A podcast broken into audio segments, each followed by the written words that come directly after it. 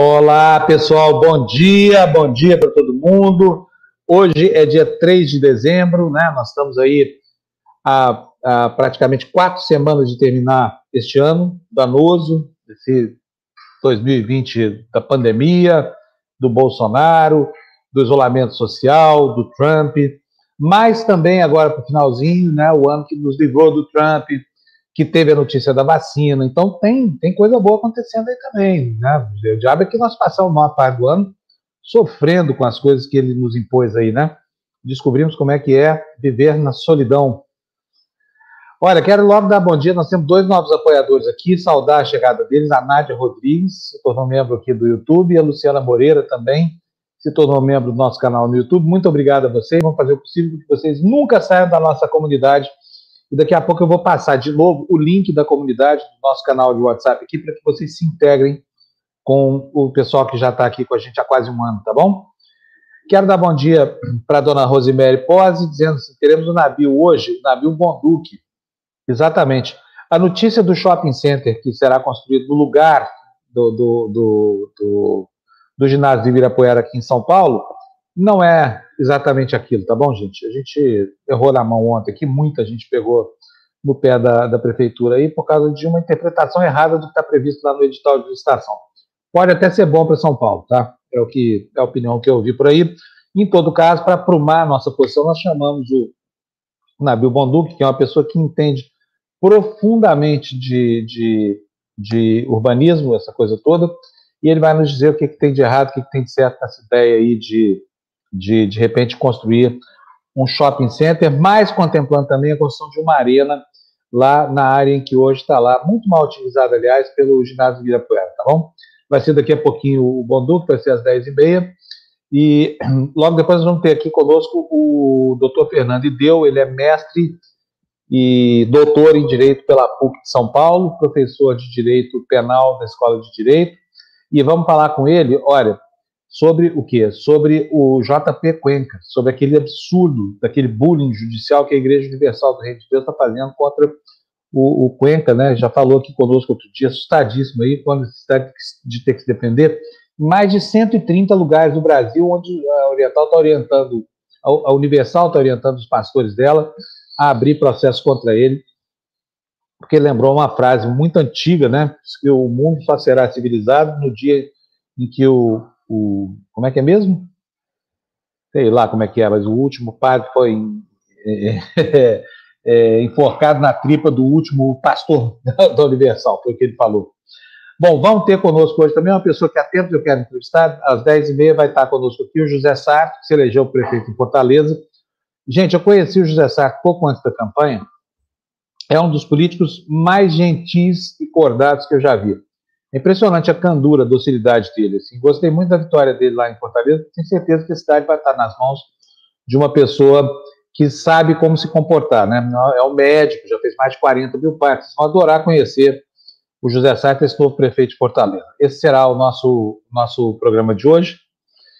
E olha, vamos começar já com uma notícia que eu acabei de ver aqui no consultor jurídico. Queria mostrar para vocês essa, essa notícia aqui acho que faz todo sentido. A gente está discutindo aqui faz dois dias já sobre o que, que o Moro é, vai fazer agora que ele tem que ganhar a vida, essa coisa toda. O primeiro emprego que ele arrumou foi numa empresa de consultoria que assessora as empresas que ele, como juiz da Lava Jato, destruiu.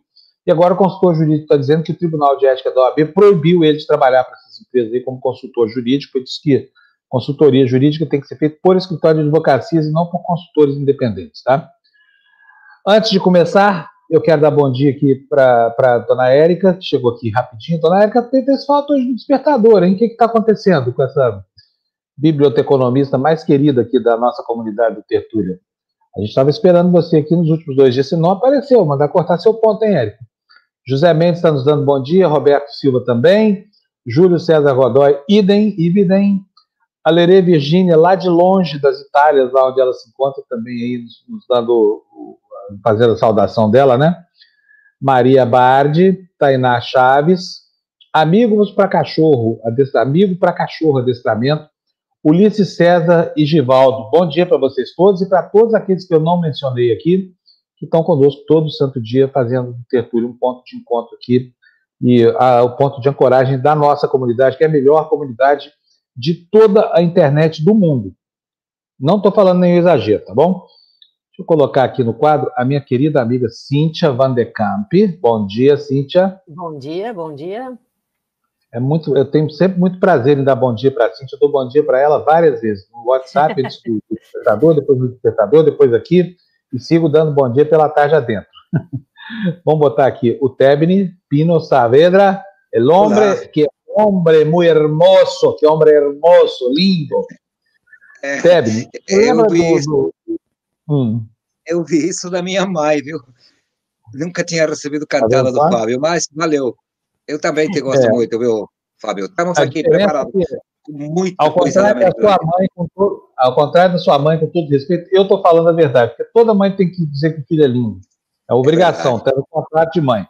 Já no é meu verdade. contrato não está isso. Você me lembra do Paulo Tadeu, que é nosso colega lá na Casper? De quem? Paulo Tadeu? Claro, lembro. Então, conheci um programa ontem no meu emissora de rádio aqui na 97, ele é um dos participantes, viu? Quatro e meia ah. da tarde na 97 FM, toda quarta-feira eu vou estar lá, eu, Paulo Tadeu e, e outras pessoas muito interessantes. O Aldrin e o Tonho. Depois eu falo disso aqui, tá? É um programa tá que eu estou fazendo colaboração com ele. Tá certo. Deixa eu trazer para a tela também a Luciana Liviero, minha querida amiga dos, das Priscas Eras lá de Brasília. Hoje está aqui conosco aqui. Bom dia, Lu, tudo bem? Bom dia, bom dia para todos vocês. Um prazer estar aqui de novo para a gente discutir aí os assuntos né, importantes do nosso Brasil, da nossa América do Sul, América Latina, do mundo, né? Obrigada. Obrigado, Olha, vamos nós. falar bom dia. Vamos falar bom dia também para o Ed Luz, que nos mandou um super sticker com um polegar para cima, assim, ó. Hum. O Ed tem sido super generoso com a gente. Todo dia pinga esse super sticker aqui. No fim do mês, isso faz um volume que você não imagina. Então, Ed, olha, muito obrigado, viu? Aproveitando a generosidade do Ed, já para pedir para vocês, gente, isso aqui não é uma instituição beneficente, é uma empresa. Precisa funcionar, precisa pagar conta, precisa pagar salário. Se você puder nos ajudar, vai ser ótimo, porque tá, você está ajudando uma comunidade inteira de gente que não pode ajudar e que está aqui só vendo todo o nosso conteúdo, que é gratuito e sempre será. Olha o Rogério puder, Matias aí, ó. Matias já estão te ouvindo. Aí, ó. Exatamente. Rogério, muito obrigado. Muito importantes essas doações, por isso que a gente sempre ressalta, tá? E o pessoal fala assim, ó, mas Fábio, vocês ficam pedindo dinheiro, parece pastor protestante, parece pastor neopentecostal. É mais ou menos a mesma coisa. Só que a nossa instituição não tem terreno no céu para vender, a gente tem que dar notícia. Por isso é que a gente precisa desse dinheiro para transformar em, investimento mesmo, tá? Investimento para você que no, nos assiste, para toda a comunidade iluminada pela, pela sua ajuda. Isso posto, falta só pedir os likes, né, gente? Então, ah, like. então vamos pedir os likes. É verdade. Vamos também pedir para o pessoal é, se inscrever no canal, que é super importante. Cada mil de vocês que se inscrevem no canal e assistem todo dia pelo menos 30 segundos da nossa programação nos dá um dólar, sabia? É a nossa forma de sobreviver aqui. Por isso que a gente fica insistindo tanto. Olha, vamos fazer a comunidade crescer, vamos fazer a nossa audiência crescer um pouquinho, porque isso ajuda muita gente. Tá dando tchau para quem aí, Lu? Já, já tá saindo, não, né? Lerê já me mandou um ah, beijo Lerê. lá da Itália. Tchau, Karina! Hum. Muito bom. Bom, olha, é, Tebre, quer começar? Olha, mas espera aí, que chegou a Gina também. Acaba de entrar. Ah, a Gina entrou aí. Então botar a Gina. Pra... Ah, a Gina aqui, já está na quadra. Hoje está tudo bagunçado aqui, não estou conseguindo olhar a nossa área de, de espera aqui. Buongiorno e buongiorno, Lerê. Buongiorno. Aqui é bom pomerídio, né, Lerê? Ah, é pomerídio. É, a Lerê. É pomerídio. Olha, foi uma, uma, é uma bela pessoa, viu, que passou. Opa, olha lá. Ah, Lerê. bom dia, Lu. Hum. Bom dia, Lu, também. Bom dia. Olha, eu, eu, eu não talvez a Gina possa ajudar a entender, e a Cíntia, mas é, é engraçado porque tem muita gente que mora fora do Brasil que assiste o nosso noticiário aqui todo dia, né? Eu vou citar um caso aqui, fora Lerê e pessoal que está na Europa, porque na Europa é moleza. Se tá, é, o, o, o, que horas são aí agora? 15 para uma da tarde, não é isso? Gina? Não, são. Um, um, uma e quinze, aliás. Uma e quinze, né? 11 da tarde. Que horas? Uma e doze. Treze horas e doze minutos 12, é. na capital italiana. Então, para o pessoal que está na Europa, ainda é fácil assistir os nossos programas aqui. Por quê? Porque entram no comecinho da tarde, no finalzinho da manhã. Mas e o pessoal que está na costa é, oeste dos Estados Unidos? Esse sofre, né, Cintia? Opa, lá ainda são 4 e 12 da manhã, hein? Uh, o Bruno Chiarelli aqui do Canadá, olha, não sei em que parte do Canadá, mas está aqui, Bruno Chiarelli falando do Canadá. Pois é. Então, e, e uma coisa que eu acho um fenômeno bem interessante observar é como brasileiros que estão lá fora se ligam aqui na nossa programação, imagino que é uma forma de, de, de se aproximarem do país que deixaram, né? Acho que é esse sentido de pertencer a uma comunidade que está muito vinculada com o Brasil, e, e fico muito grato por saber que, que esse sentido de pertencimento gera atitudes como a da Heloísa, né? a, nossa, a nossa ouvinte diária aqui lá da Califórnia, que tem que acordar a gente. Ela estava falando que ela acorda duas da manhã para assistir o Despertador do Tertúlio, sabia? Olha que sacrifício é isso. Imagina como é o restante do dia dela. É a Cíntia, por exemplo, está em Washington, Washington, horário da costa leste, portanto, são duas horas agora, né? Ainda assim é um sacrifício. Você imagina que às sete da manhã, aqui, a gente está começando o despertador, lá são cinco da manhã. Está longe de ter sol. E a temperatura agora, essa época, do... baixando, baixando. Qual é a Mas temperatura aí? Dentro de casa, nem, eu nem fico sabendo qual é a temperatura, viu, Fábio? Porque com, com aquecimento dentro de casa, a gente nem fica sabendo. Eu olho para fora, hoje está um dia lindo, um solzinho, tá, tá começando, tá nascendo o dia ainda, são 7h13 aqui. É, mas é, ontem fez um friozinho, hoje também está friozinho, mas a gente está preso dentro de casa, então nem fica sabendo, viu? Olha, Mirella, eu conheci Lugano. Lugano é linda. Mirella está dizendo, estou na Suíça, é, em Lugano, perto da Gina, pertinho, no norte da, da Itália. É lindo esse lugar, hein, Gina? Não, é Suíça. É maravilhoso. Então, mas é pertinho da Itália, é perto é da Itália. da Itália. É, é o mesmo, porque fronteira não, fronteira não existe fisicamente no mapa, então é tudo uma região, região alpina, é lindo lá, né? Maravilhoso. Ô, Bom, gente, pessoal, Lugano é, é aquela cidade, é aquela cidade que fica no meio do território, a cidade, é uma cidade é, italiana que fica no meio da Suíça, é isso, gente? Não, é, faz parte do, do cantão italiano. Suíça tem três: francês, alemão e italiano. Então, deixa eu ver aqui tem no mapa. Tem fronteira, sim, viu? Tem fronteira. Tem fronteira física? É porque, tem porque fronteira. Tem algumas... Tá, se passa por controles lá, sabe? É, então, tem alguns, tem algumas localidades entre na fronteira entre a Suíça e a Itália que é território de um país, mas fica contiguamente falando pertence ao território do outro. É engraçado essa situação. É, olha, Saint-Louis é uma cidadezinha na, na, na, do lado leste da França, que você atravessa a rua, você está na Suíça. E ali tem até uma guaritazinha, né? Que teoricamente é para fazer a fronteira, mas não tem ninguém na guarita, viu? A gente anda, vai para lá e vai para cá, entra na Suíça e sai. Tá liberado. Ninguém vê, viu? É, mas aí você está é, né? entrando num outro, uh, numa outra questão que é a, também a Suíça não faz parte da União Europeia. Então, mas deveria, é isso que eu estou né? dizendo, deveria ter ali um controle, mas ali não tem. É uma cidadezinha tão pequena que ninguém sabe, eu já falei aqui alto, né? Uh, mas uh, é, não tem controle ali, não. Cansei de atravessar aquela fronteira sem nada. Isso antes ainda de existir uh, comunidade europeia e tudo mais, né? Quer dizer, mais, mais razão ainda para ter, mas ali não tem controle, não. É muito pequeno o lugar. Bom, gente, vamos começar, porque eu já estou sabendo que o Tebni hoje tem coisa pra caramba para falar. Então, eu só vou contar uma coisa que aconteceu aqui entre o despertador e agora, que é o seguinte: três presidentes, o Clinton, o Bush e o Obama, se ofereceram para tomar a vacina em público para promover a confiança na sua segurança, tá? Em homenagem ao pessoal aqui do, do Canadá também, o, o, Justin Trudeau está em maus lençóis porque ele disse que vacina no Canadá só depois de setembro do ano que vem e a população ficou um pouco irritada com isso. Vamos lá, Tebni. Posso ir então? Sim. Pode. Olha, quando falo que tinha muita coisa da América Latina, vou começar pela América Latina mesmo. Um informe da FAO que faz é, o resumo da fome do ano 2019 dá conta que 47,7 milhões de pessoas passaram fome em 2019. Nem se fala ainda em 2020, porque isso sai no próximo ano, né? Isso significa um aumento de 5,6 para 7,4 do total dos habitantes em relação a 2014. Estranhamente, ou coincidentemente, nesse, nesse ano 2019, a maior parte dos governos da América Latina era com presidentes de direita, né? o que não é um acaso. Mas vamos para o Peru. Renunciou finalmente o Rubén Vargas, o ministro do Interior do governo de Francisco Sagasti, né? Isso porque ele pediu a demissão de 17 generais, além do chefe da polícia, por causa de dois peruanos mortos nas eh, atividades que estavam em contra do, do, do governo, né? Imagina se, de, se, se, se, isso daí for eh, eh, correr pelo resto da América Latina, não teria ministro do interior em lugar nenhum, né? Enquanto isso, na Venezuela, o Maduro já prometeu ir embora se a oposição ganhar as eleições parlamentares deste domingo. Cuidado, este domingo tem eleições na Venezuela e, evidentemente, os partidários e o próprio Juan Guaidó disse que não concorrer, concorrerão porque consideram que vai ser um fraude.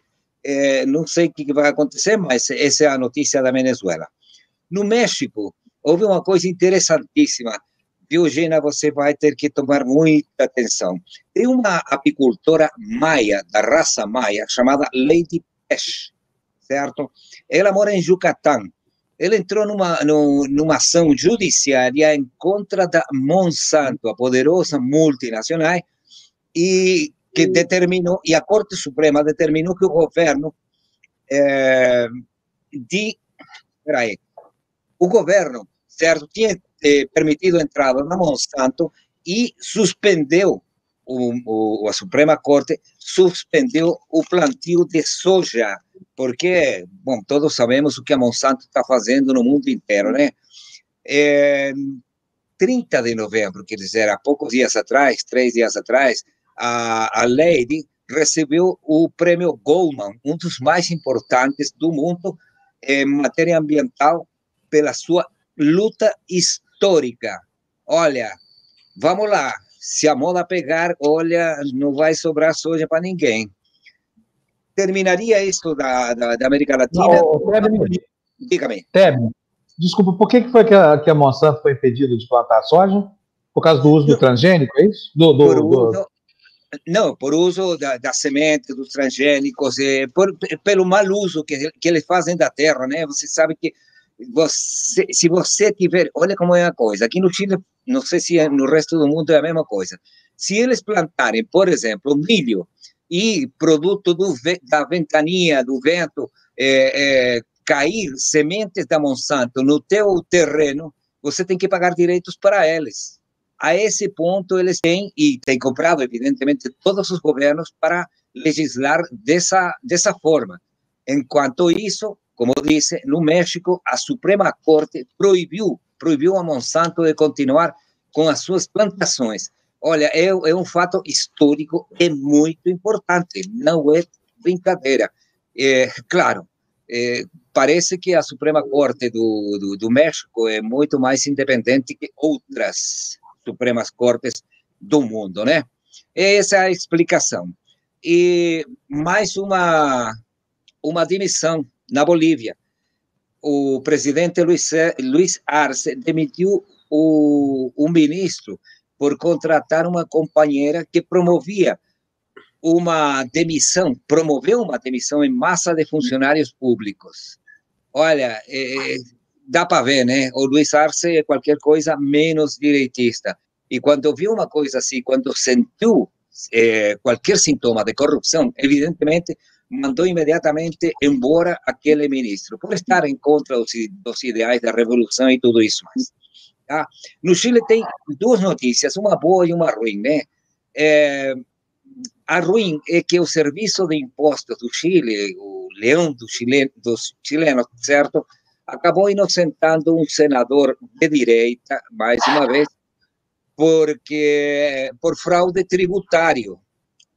Ele tinha quatro ou cinco acusações, e as mais sérias eram de ter recebido dinheiro de uma organização chamada Corpesca para legislar a favor da pesca industrial.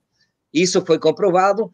Ele reconheceu, depois de anos em que esteve tudo isso em discussão nos tribunais, reconheceu que sim, efetivamente, que estava arrependido. E um jornal, porque a maioria dos jornais do Chile, que tem um duopólio, né? O jornal da cadena El Mercúrio, que é o mais antigo, mais velho, tem mais de 150 anos aí, certo? Chamado La Segunda, que circula somente na parte da tarde, ele colocou um titular dizendo que é auge e queda de um político exemplar. Eu acho que eles trocaram exemplar por corrupto, né? Mas, é, olha, está dando que falar isso por tudo quanto é ligar. E a notícia boa, a notícia boa, a Gina, eu acho que todo mundo, não só a Gina, né? Mas a Gina é uma defensora incrível dos animais e isso eu gosto muito. Teve um incêndio num quarto andar, me parece, sim, terceiro ou quarto andar de um prédio no centro de Santiago. E um garoto, um jovem de 23 anos, está hoje hospitalizado em estado de coma porque ele salvou um cachorrinho. Era a mascota de, da, da, família que não estava no momento. Tiveram que de, eh, derrubar a porta, certo? E o moleque aquele está com problemas sérios no pulmão, porque respirou muita fumaça e está em estado realmente grave eh, num centro assistencial e todo mundo está aí torcendo, porque o que ele fez foi um ato heróico, salvar um cachorro, eh, colocando a sua vida em risco. Eu acho que merece mais do que um, um, um abraço de felicitações, senão colocar isso em evidência e, eh, de fato, eh, os noticiários da, da televisão ontem no Chile só falavam disso, e o moleque está se transformando praticamente em um herói nacional. Tá? Era isso que eu tinha para falar e olha, não foi pouco, foram oito é, minutos. Tebni, olha, que maravilha, essa notícia é muito triste, né, Sim, também, claro. mas vamos lembrar de uma outra coisa também, quantas vidas os, eh, humanas os cachorros é, não é. salvam é. Em terremotos e outras é. circunstâncias, né? Quantas vidas eles não salvam? E, e, outra, outra questão que eu gostaria também de ressaltar, que você falou, vamos lembrar que a Monsanto, ela foi comprada pela Bayer, né, que produz agrotóxicos, entre outras coisas. Em 2018, o valor dessa, dessa compra foi de 63 bilhões de é. E agora, então, né, Monsanto e Bayer, muitos falaram, muitos ambientalistas falavam, olha, juntou a fome com a vontade de comer, né? Então, claro. É, proibir a Monsanto realmente, e inclusive os, os próprios índios, né, eles falam, assim, no momento em que as abelhas desaparecerem do planeta, o ser humano também já não vai ter mais como viver, né? É, não vai ter alimentos, né, Gina? E é um negócio que ou você tem consciência ou não tem. Né? E vocês brincam muito que eu tenho um, um, uma fazenda, né? É um sítiozinho pequeno. Você sabe que eh, chegou uma empresa de, de telefonia celular que quis instalar antenas, só que naquele prédio, na, perdão, naquele terreno onde estamos, tem três apicultores.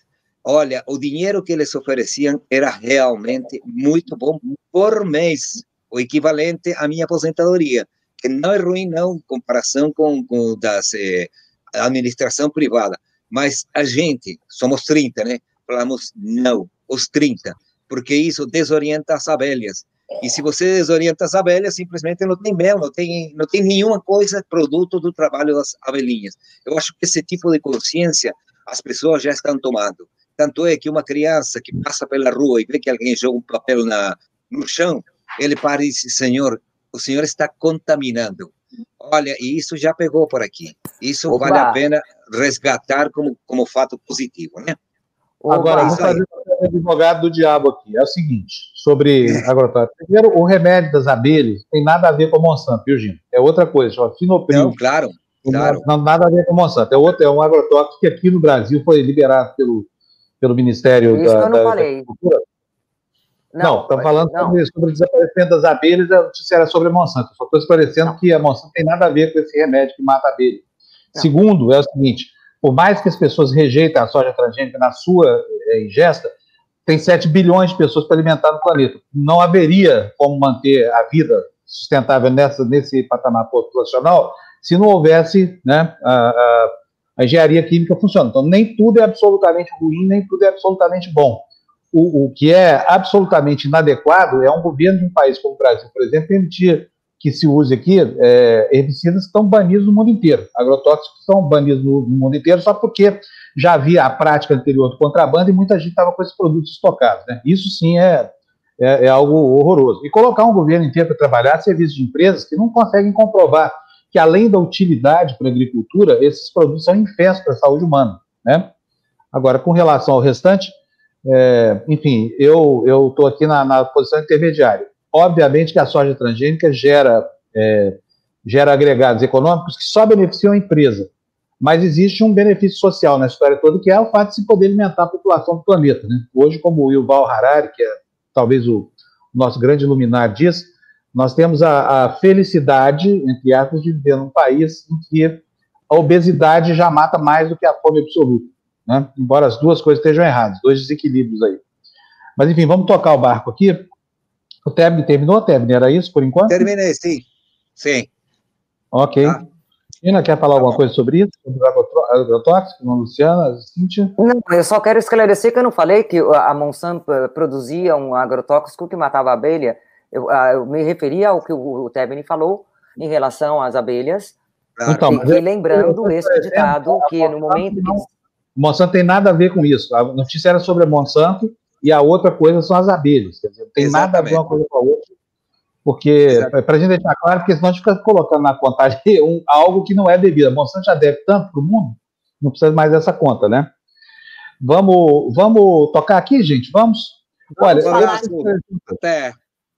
Tchau, Tebni. Um abração para você. Tchau. Até amanhã. Tchau para vocês todos. Tchau. Tchau, bom dia. Ontem nós lemos aqui de maneira muito apressada algo que pode não ser necessariamente tão ruim quanto a gente pensava, né? que é a história da privatização lá do, do, do, do, do ginásio. A gente comprou a notícia como ela foi dada aqui, de fonte secundária, a gente comprou e criticamos muito aqui a história da, da privatização lá do ginásio de Virapuera. Depois eu fui ler direitinho o projeto, não é exatamente aquilo que a gente falou, viu? Não é, havia ali uma, uma certa má vontade com a notícia, até compreensível, porque tudo que vem de um governo que é privatista sobre todos os aspectos gera desconfiança, e a desconfiança dada em fatos. Né? Na verdade, o projeto prevê. É, é, qual era o problema? O, o Conselho é, é Municipal que cuida do tombamento dos prédios em São Paulo rejeitou ontem uma iniciativa de tombamento do, do ginásio Virapuera. E rejeitou por quê? Porque o governador João Dória, que é um homem que está antenado para fazer negócio, privatização, essa coisa, que acha que o poder público é só para abrir espaço para o empresário, anunciou a, a, privatização, mas antes de fazer isso, ele mudou a composição do Conselho de Defesa do Patrimônio Histórico da cidade de São Paulo. Né? Antes havia 14 representantes de universidades, baixaram para apenas cinco, e os demais conselheiros ontem acolheram, rejeitaram, aliás, a iniciativa do Ministério Público de propor o tombamento da arena. Mas o projeto, ao contrário do que eu, inclusive, disse ontem aqui, comprando é, de, de bate-pronto assim, a notícia sem, que, sem conhecimento do assunto, sem conhecimento de causa do assunto, a gente falou que, que a construção da arena podia ser em outro lugar. Não é assim, é lá mesmo, tá? Nós estamos trazendo daqui a pouquinho o Nabil Bonduque para falar com a gente sobre, sobre esse assunto, para que a gente possa entender, será que isso é positivo para a cidade, será que é negativo, né? Nem tudo que é privatização é bom, nem tudo é ruim também. Pode haver um meio termo por isso, for de interesse da população. E só para lembrar, e eu não estou defendendo nada, tá? não estou defendendo de jeito nenhum, porque eu não tenho opinião formada a respeito, mas eu estou dizendo o seguinte: o ginásio Virapuera está muito mal aproveitado, não está servindo em nada para a comunidade. Do que, que adianta ter aquela estrutura lá de pé se ela não é útil para a sociedade? Né? Por mais que a gente tenha saudade assim, das coisas que viveu ali, os shows de rock, de balé, o Circo de Moscou, é, enfim, o, o Holiday on Ice, essas coisas que a gente viu passarem por ali ao longo das eras, né, e que ficariam sem um lugar para a sua apresentação aqui em São Paulo. Então, daqui a pouquinho nós vamos ter o Nabil Bonduque para esclarecer, na verdade, se isso é bom, se é ruim, essa coisa toda, como é que pode ser feito, se privatização convém, se não convém. Agora, fica aqui o registro de que aquela é uma área muito sensível de São Paulo. Né? Eu estou vendo a Lu ali, está com uma cara assim, interessada no assunto, Lu? É, Quer falar? Verdade, é, é relacionado aí ao Ibirapuera, eu vi hoje a notícia de que a marquise do parque foi completamente uhum. editada hoje, ela que já vinha, já vem com problemas há anos, né? Um absurdo como, como a, a o poder público deixa a coisa se deteriorar, porque é isso que a gente está vendo, e agora a população toda de São Paulo perde aquele espaço que é tão utilizado, especialmente pelo pessoal que está ali de patins, uh, com seus skates, porque é um chão liso ali embaixo, né? E fora o risco a esse sim patrimônio arquitetônico da cidade, que é aquela obra uh, do, do, do, Oscar Niemeyer, né? Não dizendo que a obra do Ibirapuera também não seja um patrimônio, apesar que nós vemos aí, então, o entendimento do Conselho de que uh, não é, né? É, mas, enfim, é, eu acho que achei uma notícia importante aí, que agora está completamente interditada. Ali embaixo fica o Museu Afro-Brasileiro, não sei como é, que vai, como é que vai funcionar ali agora, e não sei qual providência será tomada, que é a pergunta mais, mais importante, né? Olha, sobre a Marquise, tá, tá nos jornais, a Marquise foi interditada por ordem judicial, já havia um pedido da Associação de Moradores da, da, da Vila Mariana para essa interdição, mas acontece que a interdição foi feita só de maneira pro forma não se colocou nenhum marco ali de que a área estava isolada. Então, os skatistas continuaram indo para lá, as pessoas continuaram lá embaixo, e já houve acidentes, porque o estado da Marquise é muito depauperado. Né?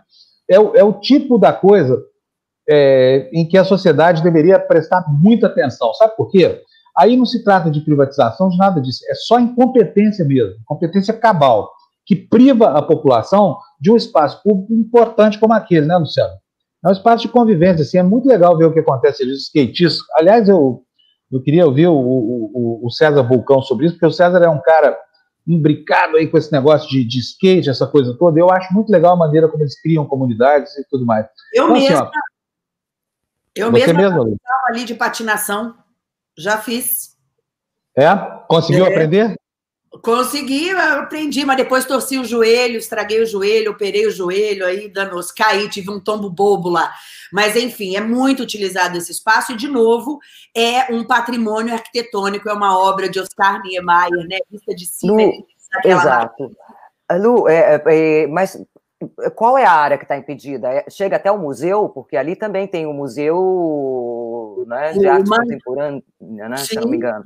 É, eu, não, mas a área é só da Marquise, né? A área que a área está só a Marquise, de onde É, mas a Marquise ela chega até, até o museu. Ela é a, o museu, ele é a continuidade da Marquise. É. Exatamente, Gina. Eu acho que de, numa extremidade está o MAN e na outra extremidade está o Museu Afro-Brasileiro. Eu realmente não sei como é que fica o funcionamento desses, desses dois uh, museus aí, não sei como é que vai ficar. Não sei qual é, a, se é a extensão toda da Marquise, mas agora sim, eles dizem que toda a Marquise foi interditada. Não sei como é que ficam os museus é. aí, não sei como é que está a conservação eu... do teto deles. Então, eu acho que a área da Marquise só, não, não pega a área dos museus, tá? Mas, todo caso, vamos ter o um navio aqui, vamos, vamos aproveitar para entrevistá-lo sobre Inclusive, isso também. tinha um, um, restaurante, uma época, bem gostoso, que você ficava lá, podia... É, não eram aquelas lanchonetes na Marquise. A última vez que eu estive lá, que foi agora, eu voltei para cá em março, é e o restaurante também já não existia mais e tava, aquela área estava interditada porque realmente corria o risco de de, de cair. Né? É, a, é o que a Lu está falando, é a, é a, questão da, da manutenção. Né? É, Olha... Gente, temos aqui um, um, um super chat do César Bulcão falando sobre esse assunto, né? Uh, a luta contra a gentrificação é a luta da rua. A transformação do espaço público em privado é o tentáculo mais sorrateiro do capitalismo. Verdade. E um outro superchat anterior do Silvio, do Silvio Lima, uh, de cinco reais, acho que foi um super sticker, né? Porque acho que não tem comentário, é verdade. Pronto. É, deixa eu só aproveitar então, agradecer todo mundo aqui. O Nabil já está na nossa área de espera aqui, já vamos colocar ele para dentro, só esperando estabilizar aqui a comunicação. Nádia Rodrigues se tornou membro, muito obrigado, Nádia, bem-vindo. Luciana Moreira também se tornou membro, muito obrigado. Muitas graças, diria o Tebni, né? Se estivesse por aqui. O Ed Luiz pingou aqui mais R$ 1,99. Muito obrigado, Ed. Todo dia ele pinga aqui o dinheirinho, eu acho isso muito legal. O Rogério Matias, que a Gina já mencionou, mandou 10 reais para a gente, super sticker. Muito obrigado, Rogério. Tá bom o dia aqui, hein? Silvio Lima mandou mais cincão para já tá quase pago o salário do mês aqui da turma, viu, gente? Mas não para não, porque tem os outros programas para pagar ainda, já pensaram? Aí temos aqui o comentário do César Vulcão falando sobre a gentrificação, é mesmo um problema, né? Vamos falar sobre isso já. César, obrigado. Eu queria ouvir sua, sua manifestação, mas eu quero ouvir sobre o, a perda do espaço do skate. Vou botar o Nabil Bonduque aqui para dentro. Oi, Nabil, bem-vindo. Muito obrigado por aceitar de novo o nosso convite. Já vimos que está num, num carro aí, indo para algum lugar, voltando de algum lugar. Peguei um congestionamento grande aqui, estava indo para o escritório, então eu falei, bom, vou entrar aqui no carro mesmo para não atrasar muito a participação. Bom, Nabil, por que, que nós pedimos para você vir hoje aqui? Porque nós precisamos entender esse negócio da, da Marquise de Virapuera. Eu vi a ata da reunião que, que recusou o tombamento do prédio, da Marquise de Virapuera, não, do, do ginásio do Virapuera. Né? São, são duas notícias diferentes. É, e, e, ontem a gente criticou muito aqui, depois eu fui ler o projeto, achei que a gente tinha errado um pouco a mão. Queria saber a sua opinião, se a, se a minha compreensão do assunto ontem era diferente da de hoje, qual é a mais correta. Porque me parece que não é exatamente o que a gente disse, que o governo ia ceder aquela área para a construção de um shopping para construir uma arena em qualquer outro lugar. O que, que tem de bom, o que, que tem de ruim nesse projeto aí, que passa pela privatização, pelo concessionário do espaço da, da, do ginásio? Bom, olha, é, em primeiro lugar, eu acho que a gente precisa entender que aquela área do ginásio de Ibirapuera, do centro desportivo, ela faz parte da gleba e do projeto original do Parque de Ibirapuera. Então, nós não estamos falando de, um, de uma coisa qualquer, nós estamos falando do mais importante parque da cidade. É, na verdade, lá nos anos 50, quando foi feito o projeto do Parque de Ibirapuera, é, aparece sempre uh, essa área do ginásio como integrante do parque, mas ela foi, de certa forma, segregada, porque foi cedida para o governo do estado, a prefeitura cedeu para o governo do estado exatamente para a construção do ginásio e para poder fazer, então, a administração desse centro desportivo. No entanto, é, ele continua fazendo parte do patrimônio municipal. Então, em primeiro lugar, isso é um assunto da cidade, tinha que ser discutido, debatido e aprovado na Câmara Municipal. Então já tem um problema de encaminhamento, né, bastante complicado nesse, uh, nesse projeto. Em segundo lugar, é, o que está se propondo fazer ali, um centro comercial, shopping center, fazer prédios comerciais, é o objetivo é de rentabilizar a área. Claro, o prefeito existe uma área que é pública, que qualquer área pública, qualquer parque da cidade, se você quiser pegar um pedaço dele e colocar um equipamento, aliás, um, um centro de comércio, um torres de escritório, etc., ele vai rentabilizar, claro, isso é uma maneira. É, só que a cidade não pode estar à venda dessa maneira, né? Os espaços públicos são importantes para a cidade.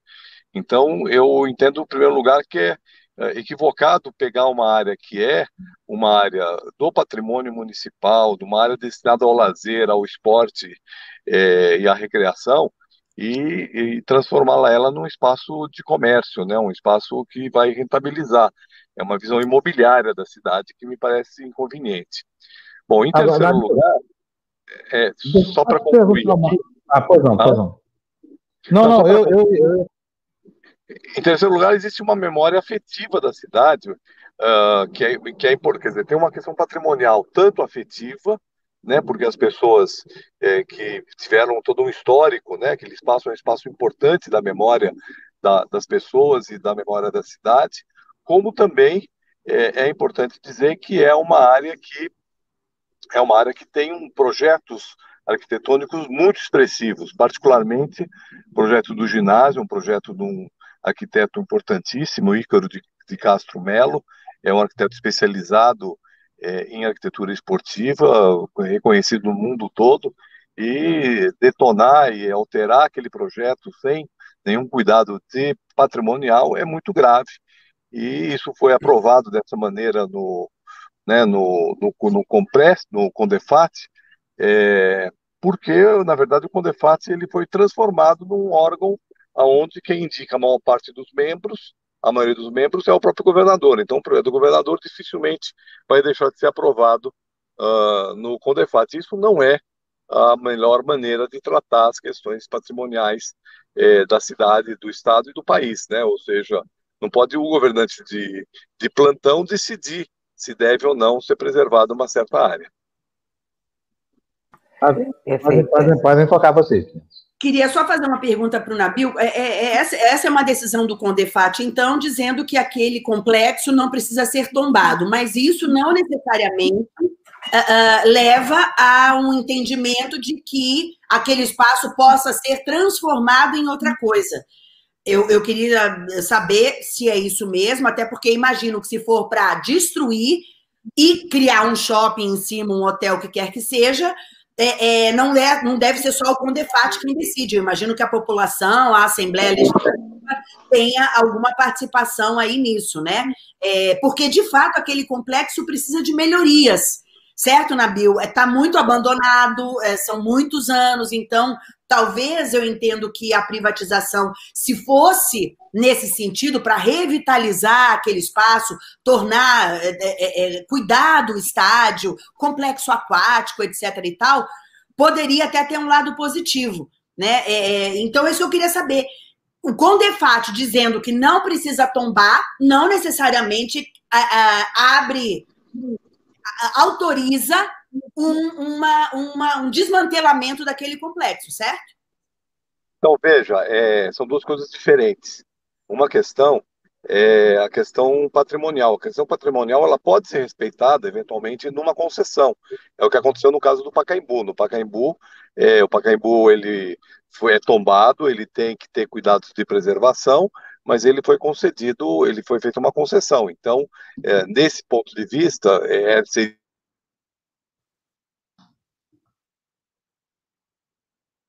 Hum, caiu a conexão do. Tombar o. Voltou. Oi. Voltou? Não, não, voltou, voltou. Pode continuar.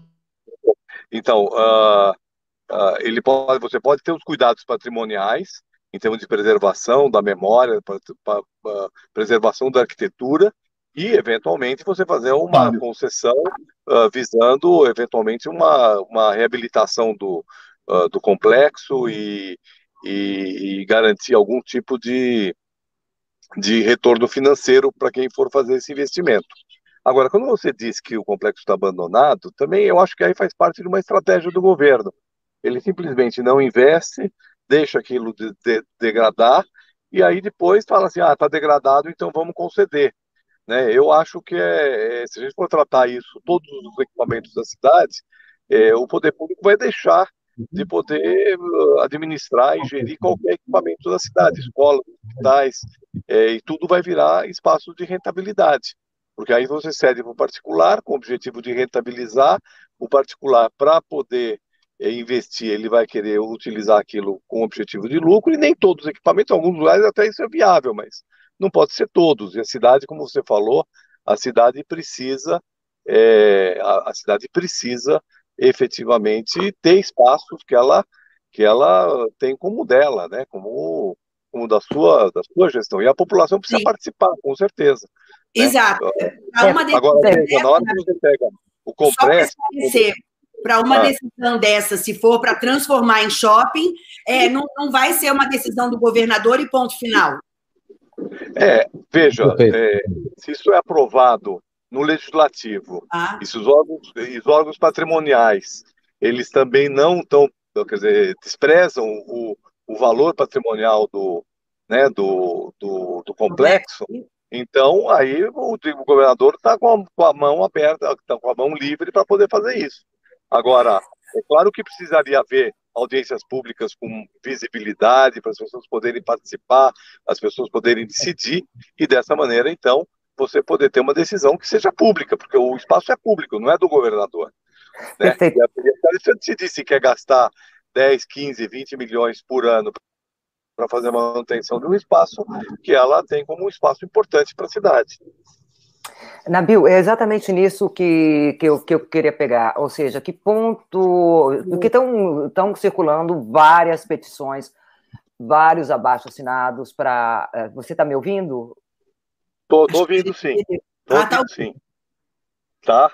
Circulando, né, não só pelas redes sociais, para, para impedir que, que a demolição e para a preservação deste espaço, né? Até que ponto? Inclusive, uh, parece que eles estão querendo fazer uh, um círculo em volta realmente do ginásio Ibirapuera, um, um círculo um humano, um abraço humano. Imagino que nesse tempo de pandemia tem pelo menos uma distância, né? Entre uma pessoa e outra, mas é muito simbólico isto, né? É muito forte como, como, como gesto. Até que ponto valem esses é, abaixos assinados? E nessa, dentro dessa pergunta, eu vou te fazer mais uma ao nível político. Ao que a, aquilo que eu estou sentindo é uma medida extremamente impopular. Se Dória tem intenções de chegar à presidência da República, ele ele já não está conquistando grande popularidade, né? Então eu queria saber isso até que ponto vale essas petições, vale assinar, que forças que elas têm, e isso daí politicamente não é um gol contra? Olha, eu diria para você o seguinte: em primeiro lugar, é claro que essas mobilizações elas são importantes, porque elas vão sensibilizando é, vários órgãos, inclusive os legislativos. A Assembleia, ela...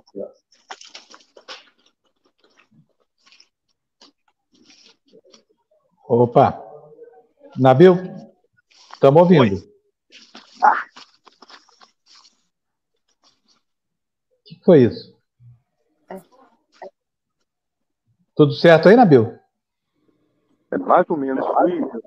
Eu decido, eu estava indo para o meu escritório e você vê a loucura que está a cidade. Eu desci do táxi para entrar no prédio e uma pessoa veio me agredir.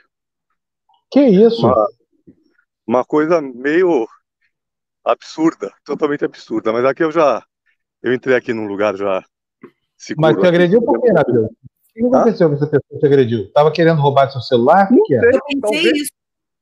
Talvez isso, porque eu estava com o celular na mão assim, dessa ah, maneira. Eu então... pensei isso. Quando eu te vi com o celular na é. mão, eu falei, péssima ideia, a gente não pode andar com o celular na mão aqui no Brasil, pois viu? É.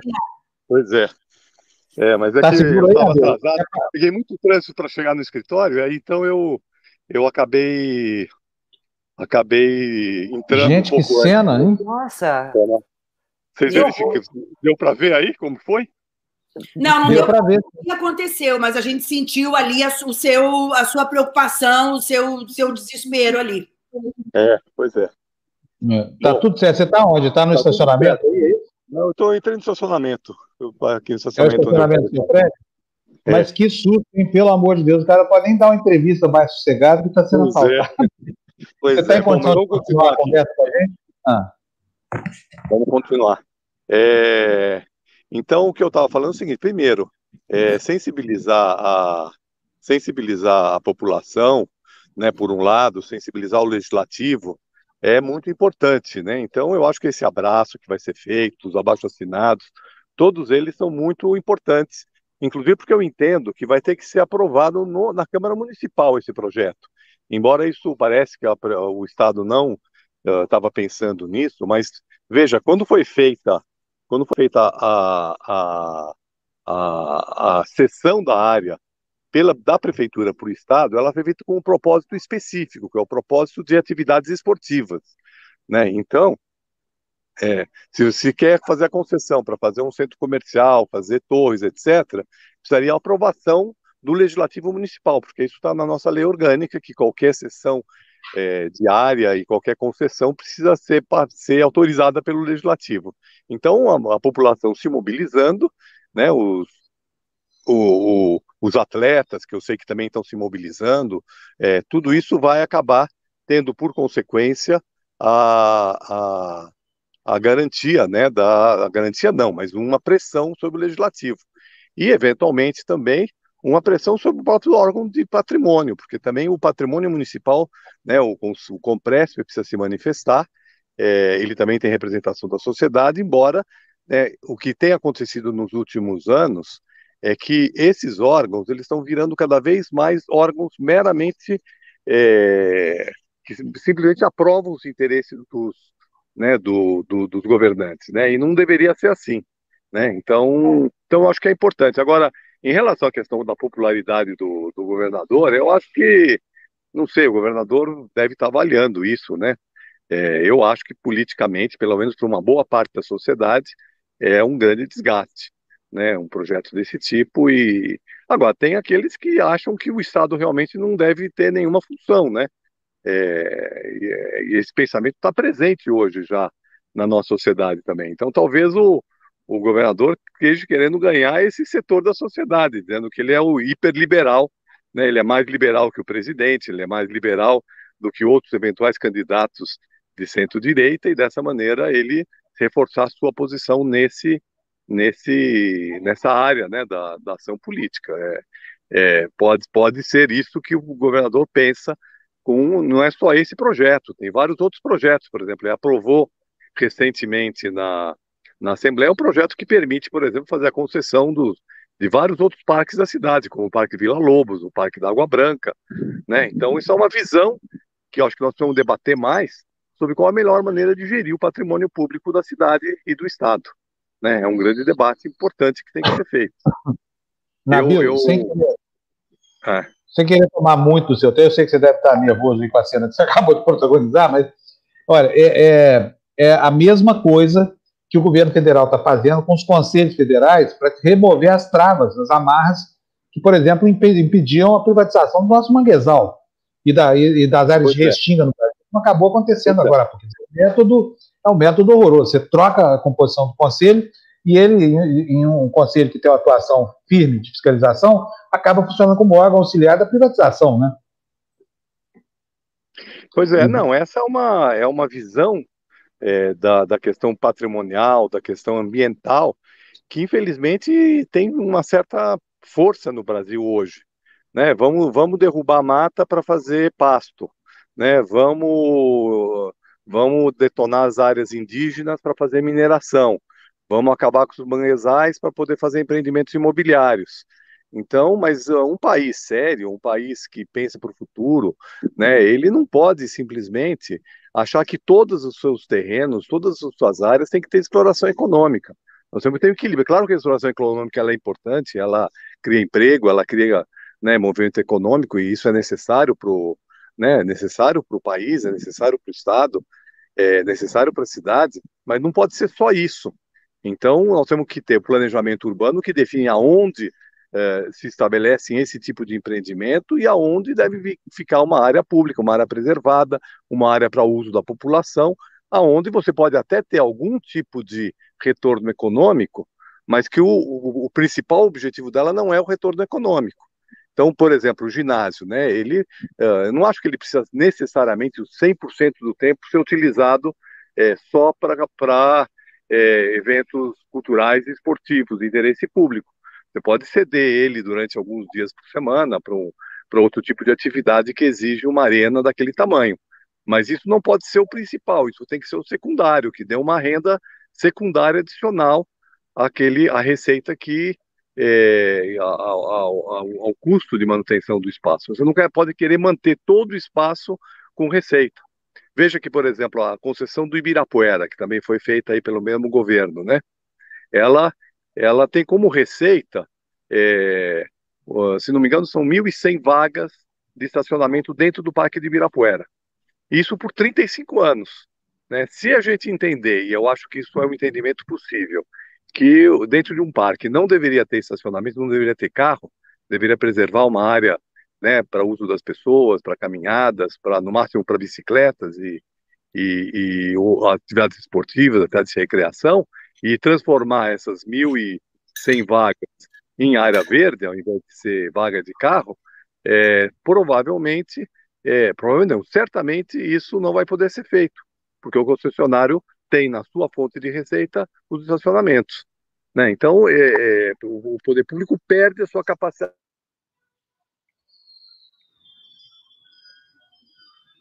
Agora, agora falhou o áudio aí, Nabil, peraí. Seu áudio fechou. Seu áudio está fechado. Não sei porquê. Opa, desculpe. Voltou aqui. Oh, Nabil, deixa eu fazer uma pergunta aqui, porque eu não quero te ocupar mais, não. Tem que tomar uma aguinha aí para parar o susto e tudo mais. Preciso saber do seu posição. É o seguinte: hoje está nos jornais da notícia, a Luciana Oliveira está muito preocupada com isso, sobre o fechamento da Marquise, porque a Marquise está em péssimas condições, já aconteceu lá, aconteceram alguns acidentes. Queria saber de você é, o que, que, você acha disso? E, aliás, se você souber nos dizer até onde vai a interdição, porque a Marquise entra pelo museu, né, quer dizer, a Marquise tem, tem um começo e um fim que a gente não sabe se estão inseridos na medida de, de, de, como é que, de interdição ou não. Como é que é que vai funcionar lá? Você sabe? É, então, esse ó, foi ótimo que você tocou nesse tema. Está exatamente dentro do que eu estava falando. Né, quando foi feita a concessão do Parque de Ibirapuera, simplesmente foi excluída a, a, a a reabilitação, a reforma da Marquise, das exigências ao concessionário. Então, o concessionário, porque o Parque Ibirapuera já está concedido para uma empresa privada. Só que a empresa privada não tem a obrigação de fazer a, reabilitação da Marquise, que era, uma, que era uma obra já que era prevista que devia ser feita. Então, veja, é, a prefeitura fez uma concessão né, para uma empresa privada a empresa privada pagou 80 milhões, uma coisa assim, para os cofres da prefeitura, é, e ela não se responsabiliza pela Marquise. Ela tem a receita de todos os, aquilo que é necessário, mas essa despesa, que é a principal despesa, ela não foi prevista na concessão. Então, é uma concessão totalmente equivocada, porque se a prefeitura está exatamente buscando uma, uma parceria eh, com o objetivo, né, com o objetivo de, uh, de eh, obter receitas para poder fazer manutenção, ela tinha que ter incluído a, a reforma da Marquise. Então, é um, um erro, um equívoco é, dentro da própria lógica da concessão. Não estou nem defendendo a concessão. Né? Mas se vai fazer a concessão, a concessão deveria incluir toda a manutenção do parque como um todo, certo? Isso ser previsto dentro do âmbito de, de, de, desse contrato. Então, agora, assim, a prefeitura diz que não tem dinheiro para fazer a reforma, não tem, e, e, se for fazer, vai demorar, provavelmente, porque vai ter que fazer licitação, projeto, tudo mais, e, e o parque está concedido para o setor privado, a marquise ali fechada. Né? Realmente é um desastre do ponto de vista de, gerenci, de gerenciamento. Né? Logo, o prefeito que disse que era um bom gestor, né? o caso Dória, né? porque esse processo, esse processo de concessão do Ibirapuera começou quando Dória era prefeito de São Paulo. Muito bom. Mais alguma pergunta, menina? Então a gente pode liberar. O... É, eu, olha, chocante, mas uma outra questão. É assim, eu, eu nasci eu nasci a, a, a, menos de 50 metros, talvez, do ginásio Ibirapuera. Né? E, então, é uma área que eu conheço, para mim, muito sensibilizada com isso.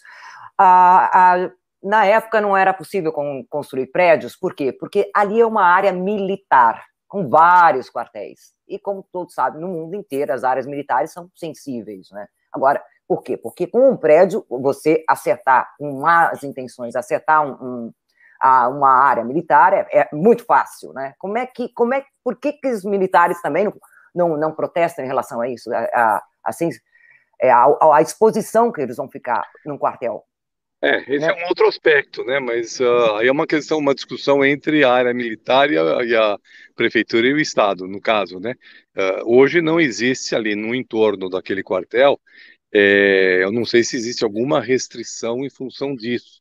Né? Tanto que ali, pouco para cima da rua Tutóia, você já tem vários prédios, né?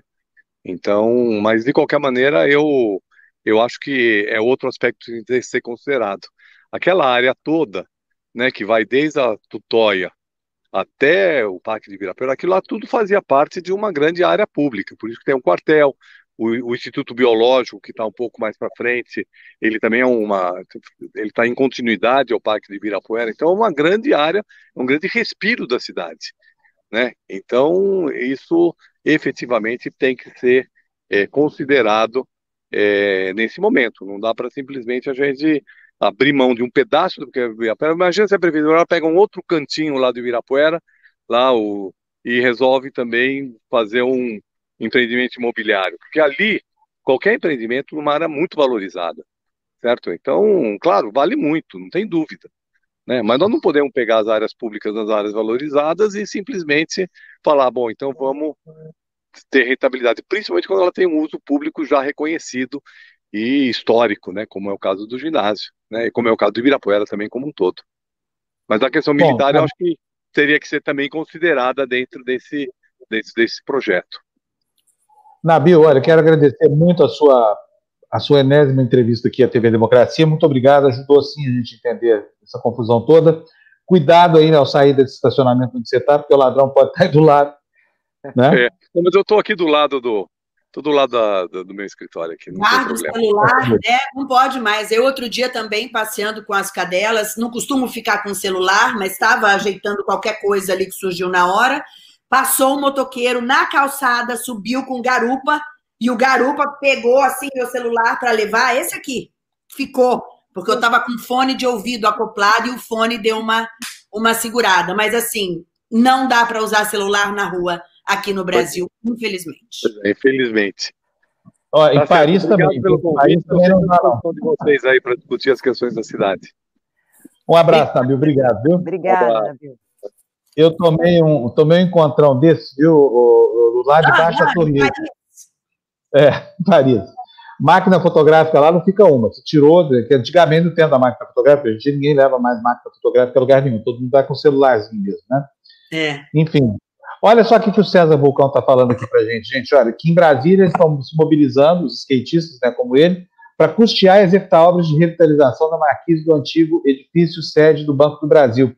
É muito legal lá, porque lá esse pedaço é um pedaço muito degradado da cidade, os skatistas ficam ali concentrados, porque é uma, é uma calçada muito reta muito lisa, né, César? Eu conheço isso. Agora, aonde chega, gente? É o Banco do Brasil. O Banco do Brasil está cobrando 6% pelo CDC, sabe? Será que tem dinheirinho para reformar a calçada lá em Brasília, não? Para os skatistas poderem fazer a sua, Sabe? Exato. Porque olha, eu... o Silvio também, olha, Vida Longa, TVD, muito obrigada, Silvio. Uh, sobre a famigerada lista, indico a lista de Oswaldo Montenegro. Forte abraço a todos. Muito obrigada, é. Silvio.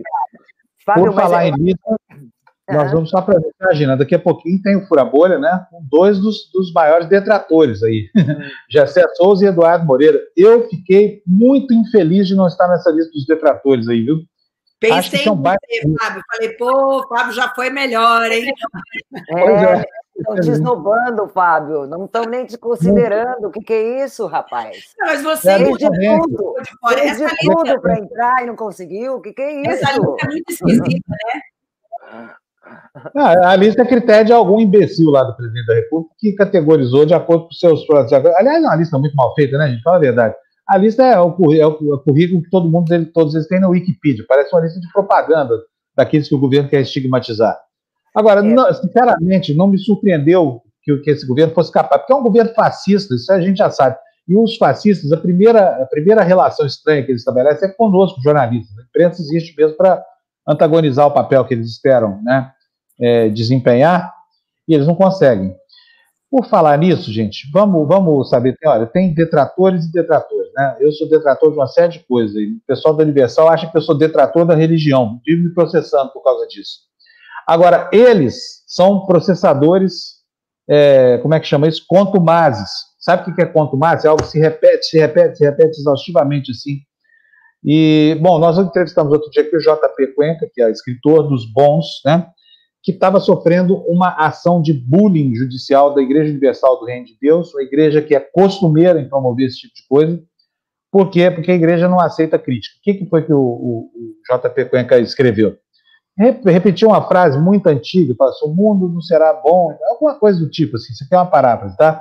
Enquanto o último, é, é, sei lá, o último político não foi enforcado na tripa do último pastor protestante. E aí a Igreja Universal achou que era com ela, do último religioso universal, a Igreja achou que era com ela, e, e sabe o que fizeram? Uma empreitada judicial que só teve um precedente no Brasil. Foi que o, essa mesma instituição, essa empresa de vender fé aí, fez com a Elvira Lobato, jornalista da Folha de São Paulo. Processou ela em mais de 100 fóruns diferentes, instruindo seus pastores.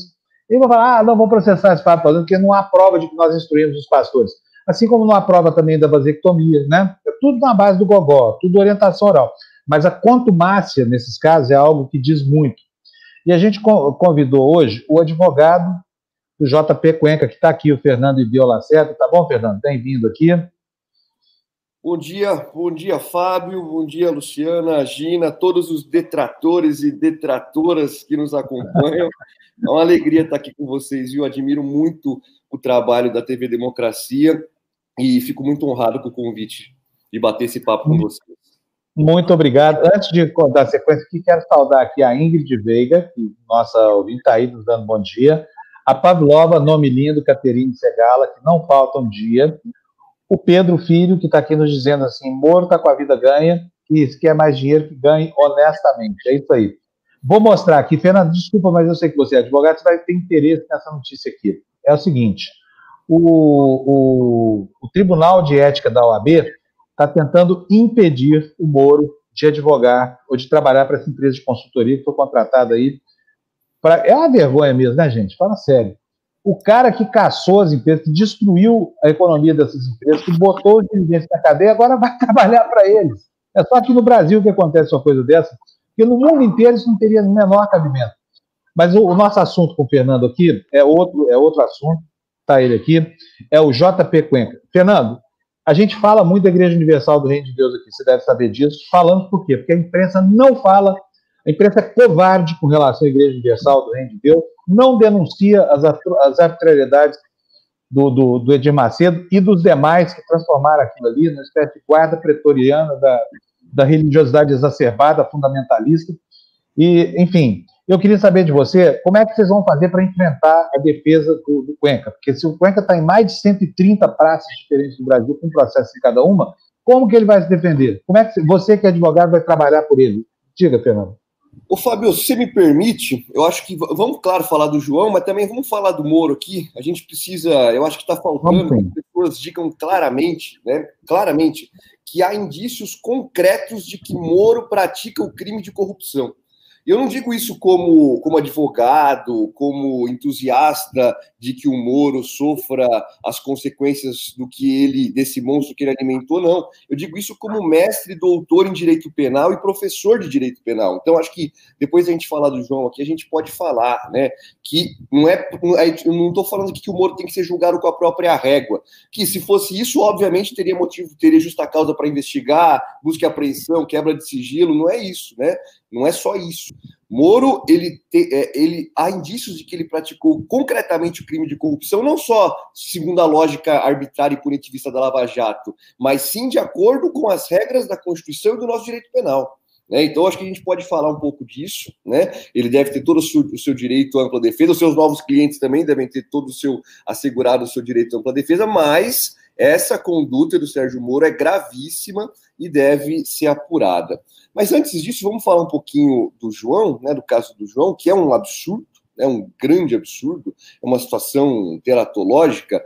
São mais de 140 processos, 141 processos, né, segundo o nosso último levantamento, que o João, né, que nós tivemos que ir atrás. O que, que aconteceu, Fábio? Você contou aí a história, foi exatamente isso. Ele vai lá de um certo dia, pega no Twitter, joga lá, faz uma paráfrase, né? Pega aí, faz, usa uma figura de linguagem, então satírico, aí faz uma, uma sátira, pega aquela frase famosa do Meslier, que diz que o, mundo só será livre quando o último rei for enforcado nas tripas do último pastor, e faz aí uma, uma paráfrase e, diz: ah, o, o, Brasil só será livre quando o último Bolsonaro for enforcado nas tripas do último pastor universal. Né?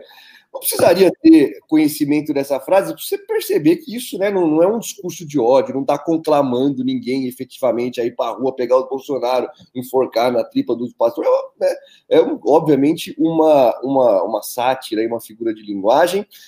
E aí, beleza, posta isso e, e, e vai embora, né? Deixa quieto. Aí quando ele né, volta e reabre, eu começo a ver que ele já caiu no, no, no, no, no discurso, no, no, virou alvo do gabinete do ódio aí, né, cara? Já começa a ter o seu linchamento virtual.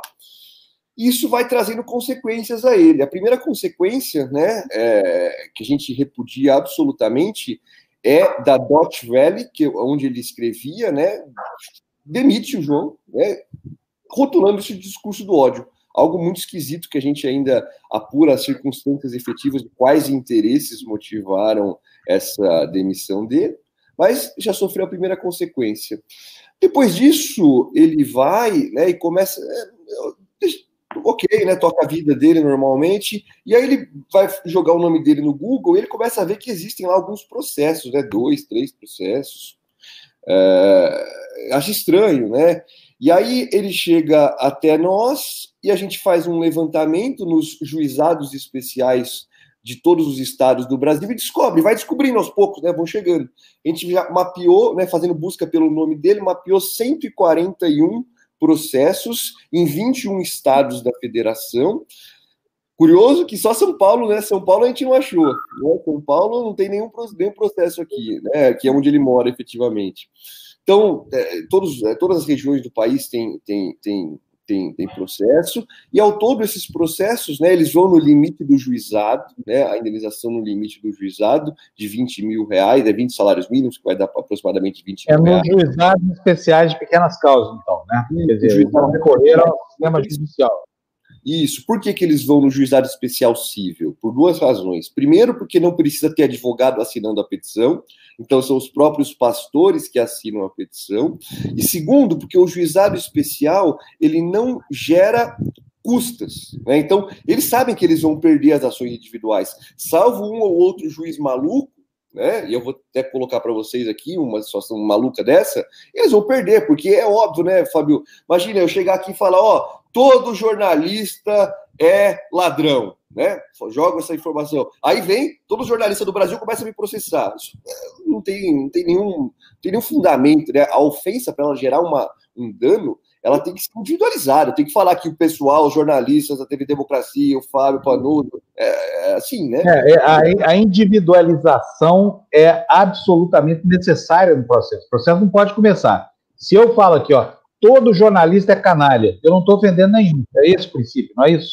Com certeza. Imagina, a gente fala, ah, advogado, advogado é bandido, vai estar todo advogado começa a entrar no Brasil inteiro, cada região do Brasil vai estar contra o cara. Isso não existe, né? isso não existe, não, não tem fundamento jurídico nenhum. Então, eles entram no juizado porque não precisa de advogado, então é o próprio pastor que assina, até porque para eles arrumarem tantos advogados já começar a ficar estranho, ainda mais do jeito que eles fizeram né, que eu vou falar aqui para vocês que é, por que, que a gente consegue mostrar o vínculo universal. O motivo elementar é porque eles usaram modelos, então tem aí uma série de 15 modelos que eles vão replicando, no próprio estado eles não replicam, mas no Acre, Ceará, Santa Catarina, petições iguaizinhas, do copia e cola. Inclusive com o pastor falando assim: ah, fui chamado disso, daquilo, daquilo, os três pastores, cada um num canto do Brasil, receberam as mesmas ofensas, né? Foram, foram ofendidos da mesma forma. Alguns eles esquecem de mudar o XXX, então, ah, é pastor da Universal há XXX anos. Então, é, tudo isso a gente já começou a, a, a, mapear, né? Que mostra realmente que foi uma ação orquestrada. Então, por que, que eles escolhem juizado? Porque não precisa de advogado, porque não vai gerar custas, não vai gerar responsabilização. Por quê? Porque se eu movo uma ação contra vocês aqui na justiça comum e eu perco, eu tenho que pagar a sucumbência, tenho que pagar os honorários advocatícios, é, a toda despesa né, do processo, eu tenho que pagar. Quem perde tem que pagar. No juizado não tem. No juizado não tem.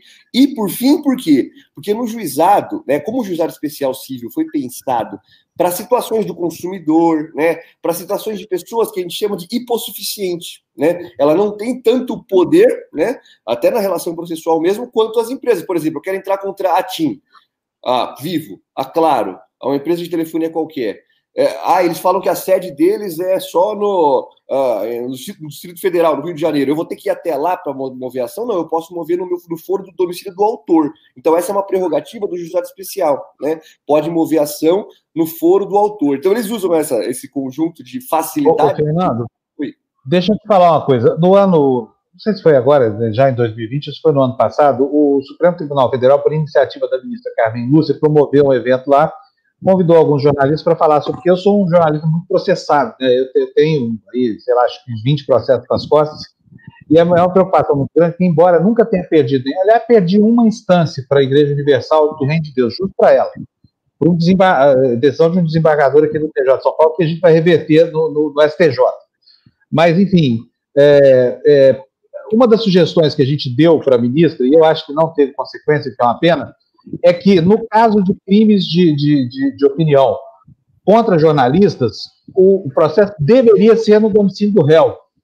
Por que, que não? Se esse é um princípio que vale para outras instâncias do direito, por que, que não vale para o direito penal, direito criminal e civil, quando o réu é jornalista, por exemplo? Porque isso facilitaria muitas coisas. Afinal de contas, teria um juiz prevento para determinada praça e receber essa enxurrada de ações do aniversário, poderia é, a pensar tudo num processo só, né? mas não fazem isso porque o objetivo não é fazer justiça, né? O objetivo é fazer vingança, usar a justiça como, como estamento de vingança, né? É, mas nós vamos desbravar um caminho aqui, Fábio, porque a minha estratégia, né, é, eu não vou, eu não vou fazer com que o João se desloque, a gente não vai se deslocar por todos os 21 estados aí que, em que existem processos já mapeados para fazer a defesa do João. Nós não vamos fazer aquela peregrinação que a Elvira e a Folha fizeram, a Elvira Lobato, aquele, aquele situação muito, muito parecida com essa, da própria que envolvia a própria Igreja Universal, em que a Folha ganha todos os processos né, no mérito, mas perde perde porque gastou tanto para é, despendeu tanto para circular o Brasil rodando. Tenho amigos, inclusive jornalistas que foram como prepostos aí da Folha rodando o Brasil. A gente não vai se submeter a isso, Fábio. A gente vai. E como é que vão fazer? Porque não se defendeu, perdeu. Ele vai ficar na, na obrigação de indenizar esses pastores, não é não? É, não, nós vamos enfrentar, nós vamos desbravar um caminho aí da seguinte, com a seguinte tese. Primeiro, isso tem nome. Isso é abuso do direito de ação. O abuso do direito não é só o abuso do direito material, é o abuso do direito processual também. Tem um precedente muito interessante do ano passado, não envolve jornalistas, não envolve casos de indenização, mas envolve uma figura chamada de assédio processual. Né? Então, está caracterizado aí, né, é uma situação diferente que o STJ caracterizou como assédio processual, envolviam só duas partes, mas que envolvia também o abuso do direito de ação uma parte movendo ações contra outra simplesmente para causar dano pelo próprio processo. Não é o uso do processo para se buscar a verdade, para se buscar a aplicação do direito ao caso concreto, para se buscar a resolução do conflito. É o uso do direito processual, da, uso do direito de ação para prejudicar, para causar danos para outra parte. É exatamente isso que temos nesse caso, Fabio. Então, a gente vai buscar caracterizar esse assédio processual, vamos entrar, vamos para entrar aí com um chamado é, IRDR, que é o Incidente de Resolução de Demandas Repetitivas, que é um instrumento previsto no Código de Processo Civil, agora de 2015, o novo Código de Processo Civil. Nós vamos levar essa questão para o STJ e dizer claramente né, que é preciso um, dar um basta nesse tipo de atentado processual, né, que esse assédio processual não pode submeter a, ao, o alvo né, assediado a despender esforços para rodar o Brasil para se defender de algo totalmente infundado. Isso vai ter que ser reunido aqui no foro do autor, né? Todas essas ações vão ser reunidas, vai ser reconhecido o assédio processual e nós vamos buscar a reparação dos danos contra a Igreja Universal. Né? E como é que a gente mostra que é a Igreja Universal que está por trás disso? Primeiro, já disse para vocês, pelo uso de modelos. Então, claramente é uma ação orquestrada. É claramente, isso é inquestionável, é uma ação orquestrada estados diferentes do país, pastores é, do, do, do, dos mais é, é, é, distantes municípios entrando com ações idênticas, copia e cola. Obviamente, isso foi orquestrado por alguém. Quem orquestrou? Né? Então, o, a primeira suspeita, o vínculo inicial é que todos são pastores da Igreja Universal, naturalmente. Mas tem mais coisa, né? Todos eles apontam um mesmo endereço, e esse endereço é equivocado do João não é o endereço dele. Então, a, a, isso, isso veio, é proveniente de uma só fonte. E aí a gente começa a ter mais elementos também. Teve um caso em Alagoas, né, que o pastor recorreu. E para recorrer precisa de advogado. Para entrar com a ação dá para assinar só o pastor. Aí ele pega, assina lá e ele faz. Né? Alguém faz para ele ele assina. Agora, para recorrer não, para recorrer precisa de advogado. E quem que é advogado do pastor de Alagoas?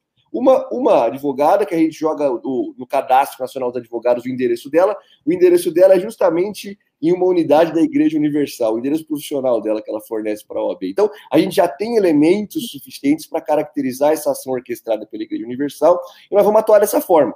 Não vamos ficar uh, se submetendo a esse tipo de de, de, de atentado, de, não, não, vamos, não vamos jogar o jogo que eles, que eles propuseram, vamos jogar o jogo como ele tem que ser jogado e fazer seguir as regras aí e, e, e, e os, os princípios básicos da nossa Constituição Federal. Que absurdo. Olha, de qualquer maneira, Agora, pode, pode falar, Gina, pode seguir com a...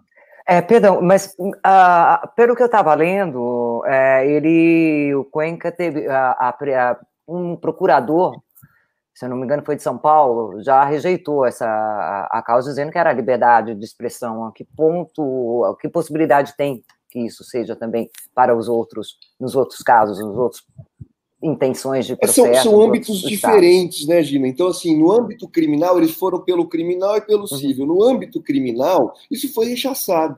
Né? No âmbito criminal, que caberia ao Ministério Público mover a ação, o Ministério Público falou: não, isso não tem crime, não tem crime, não é discurso de ódio. O procurador dá uma, dá uma aula ali na, na, na decisão, né? Ele coloca de forma muito clara que não houve, não houve, não vai abrir inquérito, porque não houve crime é, nenhum ali na, na, na, conduta dele. Isso no âmbito criminal está resolvido já, resolvemos. Agora fica no âmbito civil, né? Esses pastores, eles buscam, são ações civis indenizatórias movidas individualmente por pastores. Então, é, o âmbito criminal resolveu, não tem mais problema, o Ministério Público não vai processá-lo. Agora, no âmbito civil, fica aí, ficam essas ações espalhadas que nós vamos reunir para buscar a, não só a defesa, mas a reparação dos danos. A Igreja Universal vai é ter que responder pelo assédio processual. Então, são âmbitos diferentes. E mais, né, tem uma outra informação importante. A, ABI, Associação Brasileira de Imprensa, entrou, né, aí a critério deles, sem nenhuma ingerência nossa, entrou pela ABI com um pedido para que, no Ministério Público Federal, para que a Igreja Universal, para que a coluna da Igreja Universal seja apurada no âmbito administrativo. Então, a gente fecha essas três pontas, né, no criminal já resolveu, no civil nós vamos resolver, e no, administ no âmbito administrativo, né, a, a ABI moveu aí, por ser um assunto de interesse de toda, do, todo o setor de imprensa, essa, essa, essa petição aí, entrou com essa petição, para que seja apurada no âmbito administrativo a conduta da, da Igreja Universal. Fernando. Ô, ô, Fernando. Desculpa, Lupadia. Só é, realmente salientando um ponto que eu acho que é muito interessante, até para criar uma, uma jurisprudência forte aí, é, essa questão de vocês estarem justamente questionando a ação orquestrada, né? E tentando provar, e pelo visto vão conseguir, já que o modelo é o mesmo, tem o XXX, ou seja, não sei se conseguirão ligar isso diretamente, provar que foi. Uh, uh, orquestrado pela Igreja Universal, apesar de todas as evidências apontarem para isso. Mas, de qualquer maneira, eu acho que só é, é deixando claro que isso é um evento orquestrado para é, provocar prejuízo aí ao, ao réu, né? É, isso seria bastante importante para uma jurisprudência, né? Para que não continue acontecendo, porque senão realmente fica impossível, né? É isso, Luciana. Esse caso transcende o direito individual do João. Né? É isso que é isso que me moveu a pegar essa causa também. Né? Eu sou originalmente e essencialmente um criminalista, né? Mas isso, essa situação me comoveu de tal forma, né? Por envolver um direito que transcende a liberdade individual do João. É algo que interessa. Imagina, é, se, se, nós aqui começarmos a, a temer esse, esse, tipo de represália de grupos poderosos, isso vai e assim, inevitavelmente cercear a nossa liberdade de manifestação do pensamento, né, de todo mundo que expressa a, as suas ideias, especialmente da classe dos jornalistas. Então, isso é algo que interessa a, não só a, a, pessoa, mas ao Estado democrático de direito, e a gente precisa, o direito precisa dar uma resposta adequada a esse tipo de assédio processual. Bom, olha, eu, eu gostaria de saber, tem uma dúvida aqui sobre procedimento, uma dúvida procedimental que eles chamam na, na, na justiça, que é o seguinte: eu não sei se isso está resolvido, mas se quer haver uma controvérsia sobre a questão da, da, arbitragem do dano moral por juizado especial. Qual é o que, que esses pastores cobram? É, é, porque não há dano material na calúnia, na injúria na difamação, né, Fernando? É, a, o, o, pleito de todos eles é dano moral. Né? Moral. É por isso que eu te digo, é uma, é uma, é um, é um, são ações absolutamente infundadas, né? Absolutamente infundadas. Por quê? Porque não houve nenhuma ofensa individualizada. Então, como que, como que se justifica-se um dano moral, né? Moral, por uma, uma frase, uma colocação, por uma ideia genérica que não individualizou, que não ofendeu especificamente a pessoa. É totalmente infundado isso, Fábio. Então, mas, a minha dúvida é a seguinte: eu tenho uma dúvida anterior. Pode o juizado especial arbitrar dano moral? Pode, pode. O juizado especial ele é uma instância que cuja limitação, né, tem duas limitações, o valor da causa, então todos eles pedem até 20 salários mínimos, né, ele não precisa nem de advogado, se fosse com advogado poderia pedir até 40, então tem essa limitação do valor, tem a limitação da complexidade, então causas uhum. que polícia complexas não são julgadas, então valor e complexidade, nesse, nesse nesse universo aí, pode tranquilamente, né, é legítimo que se peça dano material e dano moral. Com relação Muito ao que bom. eu sei, Fábio, se você me permite, essa, essa questão de como você vai poder, como você pretende é, é, é, culpabilizar a Igreja Universal por essa ação orquestrada. Como é que vai ser feito isso? Isso, legal, Luciana, boa tua pergunta, porque assim, são duas esferas, né? Nosso trabalho consiste em, em dois, em dois é, é, alvos, assim, dois momentos finais que a gente busca. O primeiro deles é, reunião, é a reunião do processo. Tem que reunir esses processos. Por quê? Porque sendo uma ação orquestrada, isso é muito fácil. Qualquer pessoa que olhe um, uma série de modelos espalhados pelo Brasil vai perceber que isso tem um vínculo, né? tem a mesma, falando em termos técnicos, tem a mesma causa de pedir, o mesmo pedido e o mesmo modus operandi. Então, isso é uma ação única, isso deve ser reunido. Reunido aonde? Né? O foro do autor. Isso é um primeiro momento. Né? Um segundo momento é buscar a autoria dessa ação orquestrada. Né? E aí eu te dei alguns elementos, né? como, por exemplo, o advogado que a advogada que representa um dos pastores ser uma advogada da Igreja Universal, que aponta o, igre... o, endereço da Igreja Universal como seu endereço, o fato de todos apontarem o mesmo endereço equivocado do João, né? O João não foi intimado de nenhum desses casos. A gente que está caçando aí na unha nos sites de todos os, os estados aí, todos os tribunais da, da federação então, é, a, a, própria utilização dos modelos, né, algumas manifestações anteriores da Igreja Universal, a ação da ABI pedindo aí que, que sejam ouvidas as pessoas vinculadas à igreja. Então, tudo isso vai ser uma questão, é uma segunda questão. A primeira questão é reunir tudo isso, né? Que eu acho que é uma questão mais simples, mais seja novo, né? Não estou falando que vai ser fácil, que vai ser. Não, é um desafio, não tem precedente, a gente está desbravando um novo caminho, né? Então, mas um caminho importante para a democracia, um caminho importante para o direito de dar uma resposta adequada a esse assédio processual. Então, reunir primeiro e buscar a responsabilização depois. Ok. Perfeito. Gente, muitíssimo obrigada. Espero, que vocês você, espero que vocês sejam muito bem sucedidos nessa ação, porque ela pode estabelecer um caminho de jurisprudência para botar fim nesse abuso da Igreja Universal do Reino de Deus, que usa a justiça como uma plataforma de vingança contra os jornalistas que ela quer calar por aí. No meu caso, por exemplo, ainda bem não fizeram essa estratégia aí, mas olha, eu vou falar uma coisa, fizeram com a Elvira Lobato e a Elvira abandonou o jornalismo depois da perseguição judicial implacável que essa igreja dos infernos moveu contra ela. Né? Com, a, com, a, mesma estratégia, só no, no caso da Elvira, foram é, os ingressos, se eu salvo me engano muito crasso da minha parte, foram na justiça é, comum, não foram nos juizados especiais.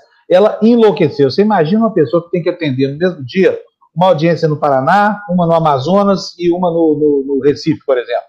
É humanamente impossível ser constituído isso. Então, isso atua no sentido de cercear, inclusive, o direito de defesa, não é isso, Fernando?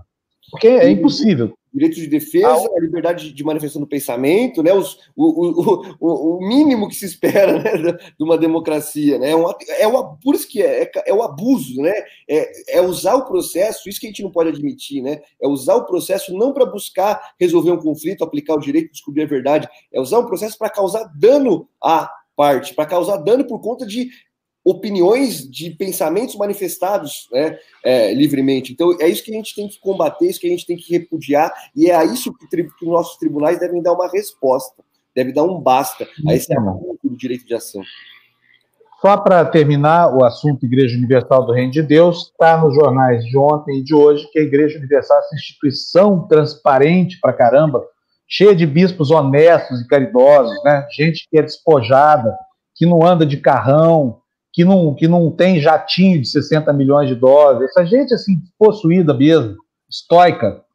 É, bom, é, enfim, essa instituição também recebe uma bela ajuda do governo federal, que censurou, sob o manto do, do sigilo, a divulgação de telegramas do Itamaraty que tratam dos interesses dela em Angola, de onde ela não só foi expulsa, como ainda tem visto seus bispos e pastores brasileiros ingressando na seara dos prisioneiros, dos que vão presos lá pelo mau comportamento.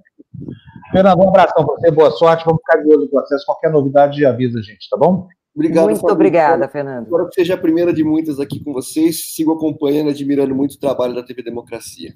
Bom dia. Com certeza será a primeira de muitas. Nós vamos falar muito com você sobre esse processo, nós vamos acompanhar cada movimento, tá bom, Fernando? Um abração para você. Valeu, um abraço. Obrigada. Bom dia. Obrigada. Fábio, Fábio vou, Oi. vou me despedir também. Desculpa. Preciso... Pois não, Gina.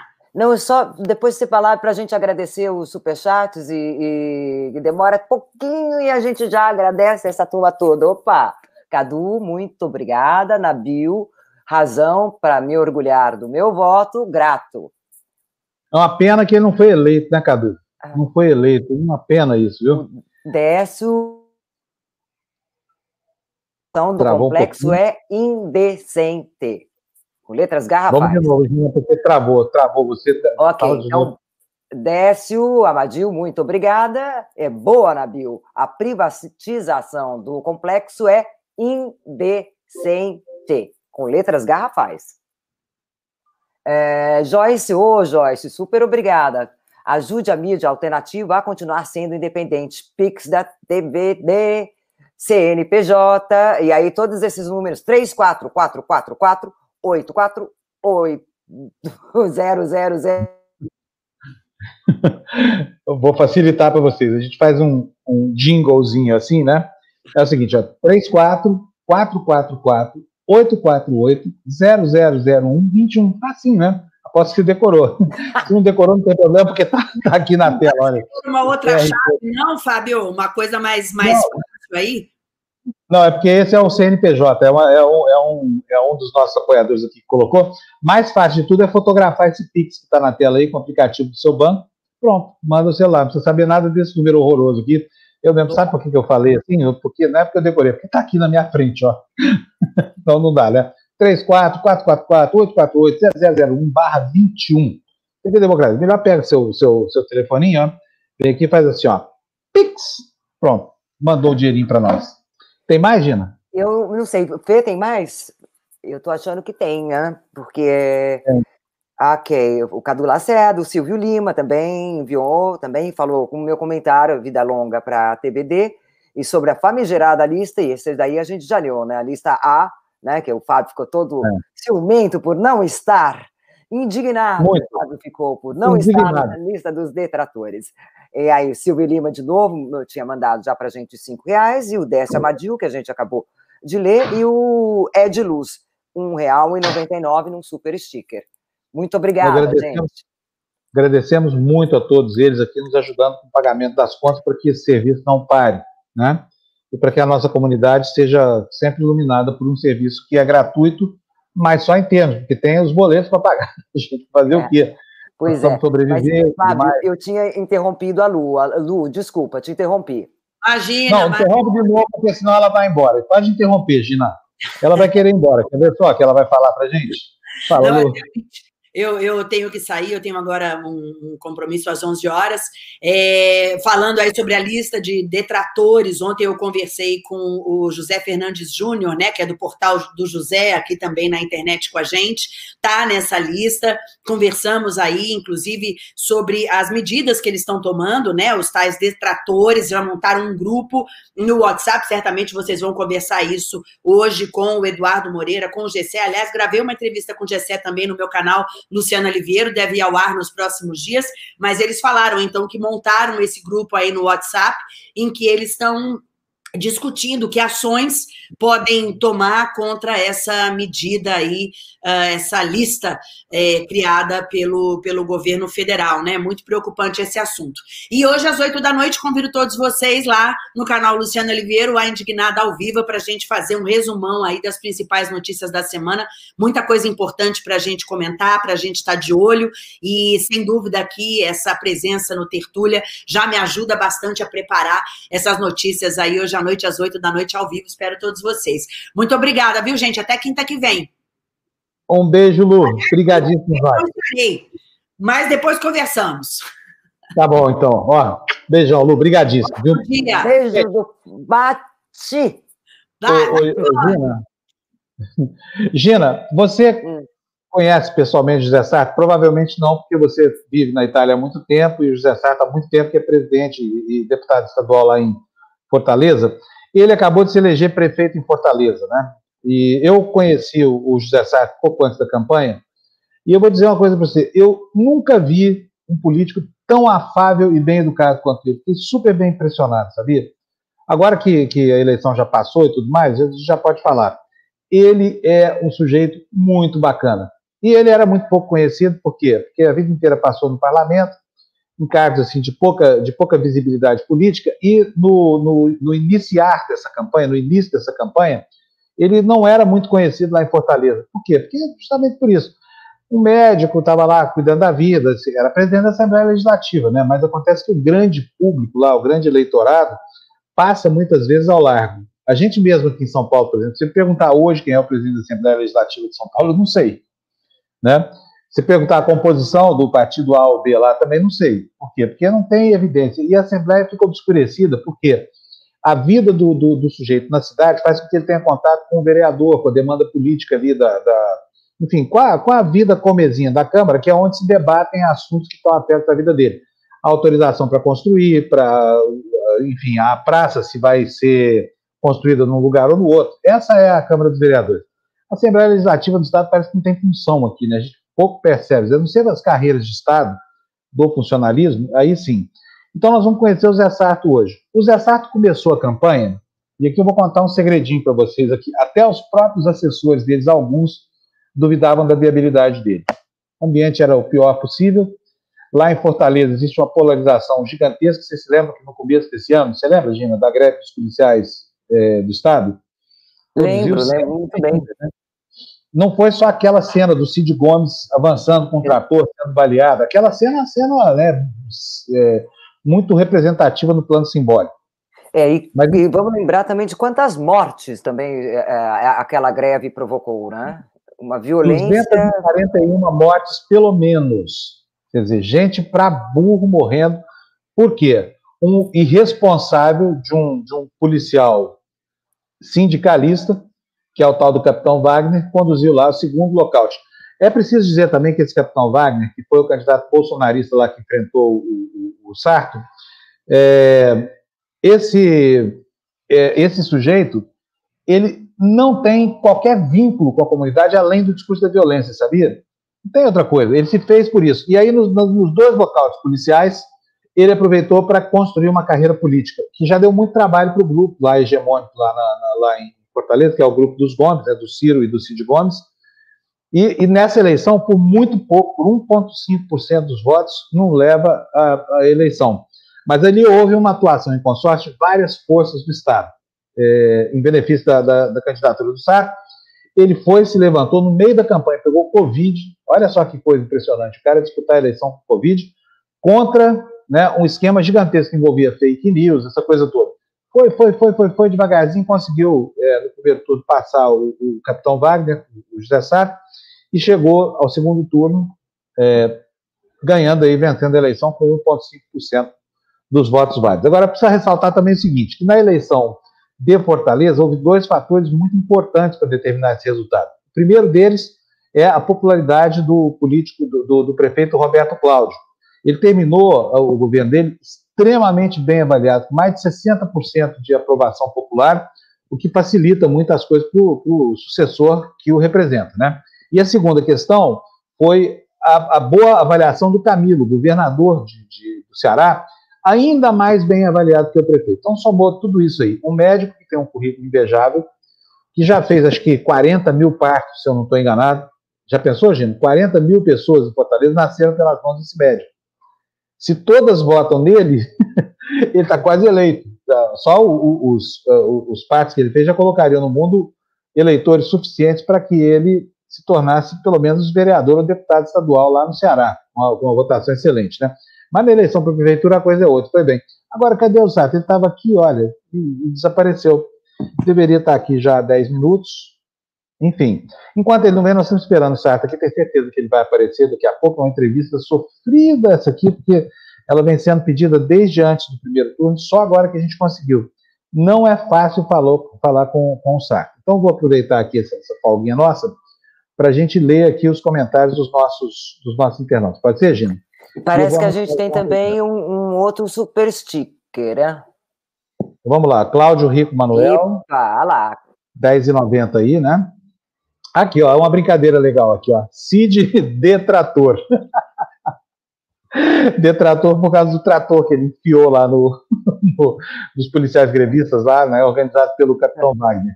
Aliás, essa palavra detrator foi de uma infelicidade e tudo mais. Olha, Joana Dark Santos, vamos ver o que ela diz fui, odeio tudo que se refere a Ciro Gomes, desde a ida dele a Paris, apesar de ter votado dele no primeiro turno. Nunca mais voto desse cara, nem apoiado por ele. Calma, João. Ele não teve em Paris, viu, gente? Ele teve em Roma também, mas fugiu dos jornalistas, viu? Ninguém conseguia é. pegar o cara. É, você não está exagerando, não. Então não está na hora de construir uma aliança assim que abarque todo mundo, senão vai ser Bolsonaro aí até 2026. Já pensou que desgraça, hein? Vamos ver aqui, a Tatiana, o que mais que ela está falando aqui? Olha aqui, olha, Cid Gomes deveria receber mais destaque pela coragem e hombridade que teve para enfrentar os milicianos. Vocês veem que são opiniões divergentes, né? Ah, vamos ver aqui, Roberto Canuto. Fábio, precisamos ouvir aqui os atletas quanto à questão do Constâncio Vaz Guimarães, é o, é o ginásio de Virapuera, né? eu não ouvi a palavra esporte no debate hoje. Não é justo que os atletas não sejam ouvidos. Você concorda, Gino? Você que sempre morou de pertinho? Sim, porque era uma arena que, que, que congregava muitos. Olha, eu lembro dos campeonatos de vôlei, a seleção feminina e a seleção masculina de vôlei do Bernardinho se fizeram ali no ginásio Ibirapuera, né? Inclusive, acho que era a sede lá do, do, do, do treinamento deles, não era isso, Jana? Se bem que a Gina já estava longe do Brasil nesse tempo. Né? Não, não, não, não é só isso também. E também tinha uh, a natação, né? Tem ainda a natação, e a natação também é uma, é, é uma inscrição pública. Muitos idosos frequentavam, meu pai minha mãe frequentavam a natação, os cursos de natação, quer dizer, vai tirar, inclusive, um benefício social, né? E, então. Ou seja, quem, quem só, só vai poder fazer natação quem pode pagar, né? Quem não pode pagar, ali era uma coisa pública e era grátis, né? Então, quem não Exatamente. pode pagar, então, agora... Fábio, a respeito do, do, da questão do Ibirapuera, né? Como? Será que não tem propina aí no meio? Ou então... Será que a, ninguém investiga isso? É, o que eu, o que eu vejo, assim, de, de bate pronto é o seguinte, existe um ímpeto privatista muito firme, o João Dória é um sujeito que passou a vida inteira, a vida inteira dele promovendo encontros entre empresários, né? E, e, é um tipo de, de filosofia que leva sempre ao impulsionamento de novos negócios, inclusive ao arrepio do interesse da cidade. Eu vejo muita preocupação, por exemplo, esse movimento do antigo LID, né, ainda sob a presidência, hoje está com o filho dele, esse movimento, se eu não me engano. É, mas, de qualquer forma, é ele. Ele, com, com com, digamos assim, a maneira como ele concebe o mundo, ele acha que o poder público é para induzir oportunidades de negócio para iniciativa privada. Agora, não sei se tem propina ou não, viu, Gino? O que eu sei é que eu, talvez eu, não haja interesse. É, né? Eu também não sei, mas é o conflito de interesses, também não sei, não estou afirmando que tem, né? É, Olha, mas tem uma interesses. Indireta. Tem uma relação indireta que é o seguinte: as imobiliárias que patrocinaram a campanha dele foram os maiores patrocinadores, as imobiliárias, os donos de imobiliários. A gente cansou de ler essa notícia aqui é, porque não se pode mais fazer contribuição de pessoa jurídica na, na, legislação eleitoral brasileira. Mas os donos das empreiteiras, das imobiliárias com interesse de São Paulo, votaram maciçamente e colaboraram maciçamente com as campanhas dos tucanos aqui em São Paulo, especificamente com a do, do Bruno Covas aí também. Né? Então, isso, já coloca... Isso não configura um, um, um crime ou uma ilegalidade? Não, mas configura seja, eu, eu, eu, sou dona da imobiliária, mas eu não posso. Ou seja, a minha imobiliária não pode, mas eu posso. Quer dizer, é, é, é, é evidente, né? É evidente é, que é para tentar driblar a justiça, né? O, o que é? O jeitinho. Né? É, é, que a pessoa física ela tem, ela arrecada menos do que a pessoa jurídica, né? Ainda que o sujeito seja dono, ele vai ganhar um prolabore e distribuição do lucro, mas a pessoa jurídica movimenta muito mais dinheiro. Então a legislação privilegia hoje a pessoa jurídica porque supostamente a maior parte da população brasileira vive de salário, tem um percentual lá que é o percentual máximo da sua renda ou do imposto devido para poder fazer a sua contribuição, e isso acabou tirando o poder das megacorporações, né? Seja, na, até a eleição presidencial é, passada, não essa anterior, é, podia, a empresa podia doar quanto quisesse. Então, nós tivemos aí segmentos dando 50, 60 milhões de reais para candidatos em vários países, tinha até bancada. Tinha a bancada do Odebrecht, por exemplo, bancada eleita com dinheiro do Odebrecht bancada da bala, tinha isso tudo no, no, no Brasil. Olha, o Sarto entrou aqui, já vi que ele está me ouvindo, então vou botar ele para dentro, aproveitar o tempinho dele. Prefeito José Sarto, prazer em falar com Vossa Excelência, parabéns e bem-vindo aqui ao Tertúlia. Tudo bem, Ô, prefeito? Fábio, é, bom dia, muito obrigado aí a você, estou vendo aqui que a Gina está nos acompanhando, muito prazer. Eu estou aqui nessa maratona, como vocês conhecem bem, de pós-eleição, conversando com a mídia local e conversando aqui com, vindo a primeira sessão, uh, nós temos aqui uma sessão híbrida, né? Que é presencial e virtual da Assembleia, é, e estava presidindo a Assembleia, mas não poderia deixar de, de, atender ao seu convite, que eu tive o privilégio de conhecê-lo é, pessoalmente, e é uma das inteligências que eu reputo mais inquietas é, é, e é, é, aqui no Ceará, Panúcio e Gina, a gente tem uma expressão que é muito conhecida, que é o ventilador ligado no 3. O, o Panúzio é aquele, aquele tipo do cara que ele é psh, ligado direto, e todo tempo, o tempo todo, 24 horas por dia. mas sempre é. para brilhantar aí a nossa, a nossa comunicação é, com as suas ideias brilhantes e que, e que, que são muito bem recebidas. Muito obrigado aí pelo convite. Olha, eu vou dizer, eu conheci o doutor José Sá numa situação diferente dessa aqui. Ele está sendo mais formal aqui do que ele foi comigo quando ele me conheceu, porque agora ele está lá, né, no lugar de fala dele, está ali na cadeira de presidente da Assembleia e tudo mais. Mas eu vou dizer, eu estava falando isso aqui, sabe? É o seguinte, eu nunca vi um político tão bem educado e tão é, enfaticamente humano quanto o doutor José Sá. É incrível Obrigado. como é prazerosa a conversa dele. Eu não estou falando aqui para puxar tem nenhum interesse lá no Ceará, nada disso. Mas eu estou falando assim, porque nós tivemos uma tarde de, uma conversa tão boa e tão agradável, e ele é uma pessoa tão sensível que eu fiquei muito encantado. Até acompanhamos aqui sua, sua campanha e eleição com muito interesse. Por quê? Porque para nós era assim, era a barbárie do pior bolsonarismo do capitão Wagner, né? um sujeito que representou só nessa empreitada última aqui do local de policial mais de 240 assassinatos por causa da irresponsabilidade dele, e fora esse discurso armamentista, essa coisa toda. E, e, e, isso tudo foi enfrentado por um médico. Quantos partos são, doutor José Sérgio? Partidos, a parte, não, a parte é mais de 10 não. mil, Panúcio. Mais 10 mil. 10, e o, o deixa eu te interromper aqui, o pessoal pensava que era brincadeira, sabe? Até o, a turma do nosso partido, é, quando eu falei, ah, tá, é 10 mil patos. Quando a gente foi fazer os movimentos, tanto de rede social, shopping que a gente ia, tudo, evidentemente, é, norteado pela, pela, pelo protocolo sanitário, eu encontrei, me encontrei uma quantidade, o, o, o Ciro brincava aqui, rapaz, eu estava eu tava desconfiando desse número, mas eu acho que você fez mais de 10 mil mesmo. Eu parei de contar, porque eu tenho 37 anos de vida é, como médico obstetra, ginecologista. Né? Então, eu parei de contar um tempinho atrás. Mas a gente é, contabilizou 10 mil e parei nos 10 mil. Igual o Pelé, né? Parou de contar os gols no milésimo. No, né? milésimo, é. Olha, uh, gente, é um prazer gigante então, entrevistar o prefeito. Eu, olha, é, eu, a última vez estive em Fortaleza, vi lá uma cidade em obras, a Orla estava passando por uma mega reforma, a estrada do aeroporto, fazendo um viaduto lá.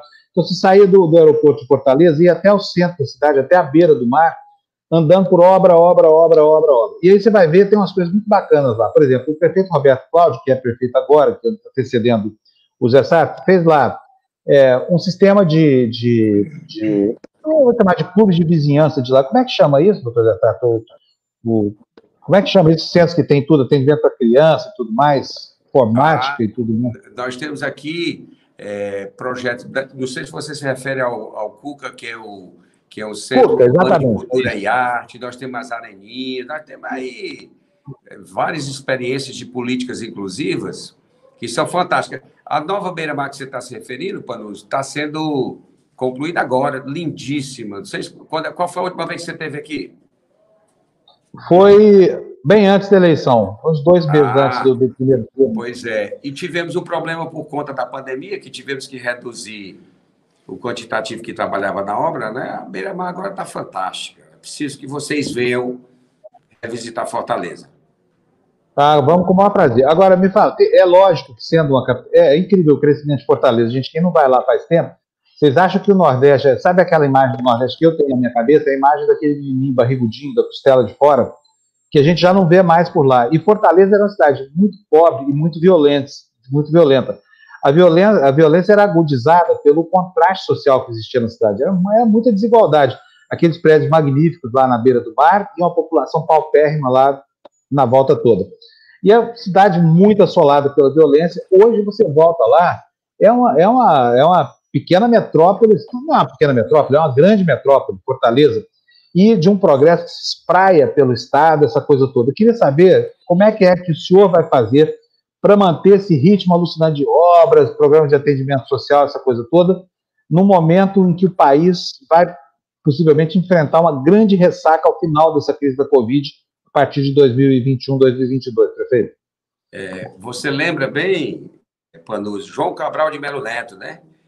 Que em Morte e Vida Severina é, tipifica o nordestino, né? que ele começa dizendo que meu nome é Severino, como não tem outro de pia, deram por me chamar Severino de Maria. Como existem tantos Severinos, filhos de tantas Marias, E aí por aí vai, ele começa a descrever o nordestino com a cabeça grande, a barriga, o ventre dilatado e as pernas finas. Esse era o, vamos dizer assim, o biotipo é, conhecido historicamente pelas desigualdades regionais que enfrenta o Nordeste. Mas é um grande desafio você suceder a um prefeito que eu... Panus, você sabe que eu fui vereador né, e, presidente da Câmara. E eu, eu fui vereador é, quando o Ciro foi prefeito de Fortaleza. E eu lhe digo, sem tremer o músculo da, da, da face, que o Roberto é o melhor prefeito da história de Fortaleza. Eu acompanho a gestor de Fortaleza desde então. E você sucedê-lo é um desafio muito grande. E veja que nesses últimos oito anos a, economia caiu bastante. Né? Nós tivemos queda do PIB, e mesmo assim Fortaleza é um canteiro de obras em todo sentido. Né? Na construção de escolas de tempo integral, que abrigam 500 alunos, que tem três a cinco refeições por dia, na construção de policlínicas que tem 18 especialidades médicas, que tem desde o neurologista. Eu sou médico e eu, isso é uma, é uma matéria muito cara para mim. É neurologistas, dermatologistas, nefrologistas, enfim. E tudo isso é investimento, né? Mesmo com a queda do PIB, nesses oito anos de Roberto, da gestão do prefeito Roberto Cláudio, houve um aumento considerável do investimento público, né? a construção de UPAs, de policlínicas, de escolas de tempo integral, e nós temos uma política aqui super vencedora, que é a chamada Areninha. Como o brasileiro é louco por esporte, é um quadro, de, é, um, é um campo de futebol, na verdade não é uma quadra, porque é bem, bem maior. É um campo de futebol que agora nós estamos agregando que, além do campo de futebol, você urbaniza o entorno, você bota câmera de vídeo monitoramento, ilumina a rua, faz a drenagem e tem uma, uma verdadeira repercussão na comunidade, porque aquece a economia e a gente, junto à Areninha, a gente está dando capacitação e microcrédito. É o cara que vai lá vender o cachorro-quente, a banquinha de bombom. É, é, eu convido vocês, a, quando visitarem Fortaleza, conhecerem esses equipamentos. Aí nós vamos Graças a Deus, a, o Roberto deixa uma prefeitura saneada com recursos é, no Tesouro Municipal e nós vamos procurar aí dar sequência a essa gestão belíssima que fez o Roberto. Gina? Prefeito, é, Fortaleza também é, é, consta como a quinta cidade brasileira em maior percentual de casas em favelas. Ou seja, segundo o que eu estou lendo aqui, a notícia diz que são 240 mil municípios, é, é, mil, perdão, domicílios, né? É, e, e, nesse sentido, que, qual é a sua proposta? Tá, Gina, nós fizemos aqui, né, eu, eu vou falar um pouquinho do que fizemos e o que a gente pensa fazer. É, nesses últimos oito anos, foi realizado o maior programa de política habitacional. Foram entregues 20 mil casas para 100 mil pessoas. Esse modelo, evidentemente, contava com uma parceria do governo federal com Minha Casa Minha Vida e uma parceria do governo do estado e do, da prefeitura de Fortaleza. Esse modelo é um modelo que a gente chama condominial. Num terreno, você constrói, por exemplo, aqui nós temos vários jardim, é, é, cidade Jardim 1, cidade Jardim 2, Alto da Paz, que você constrói num terreno é, um número grande de habitações.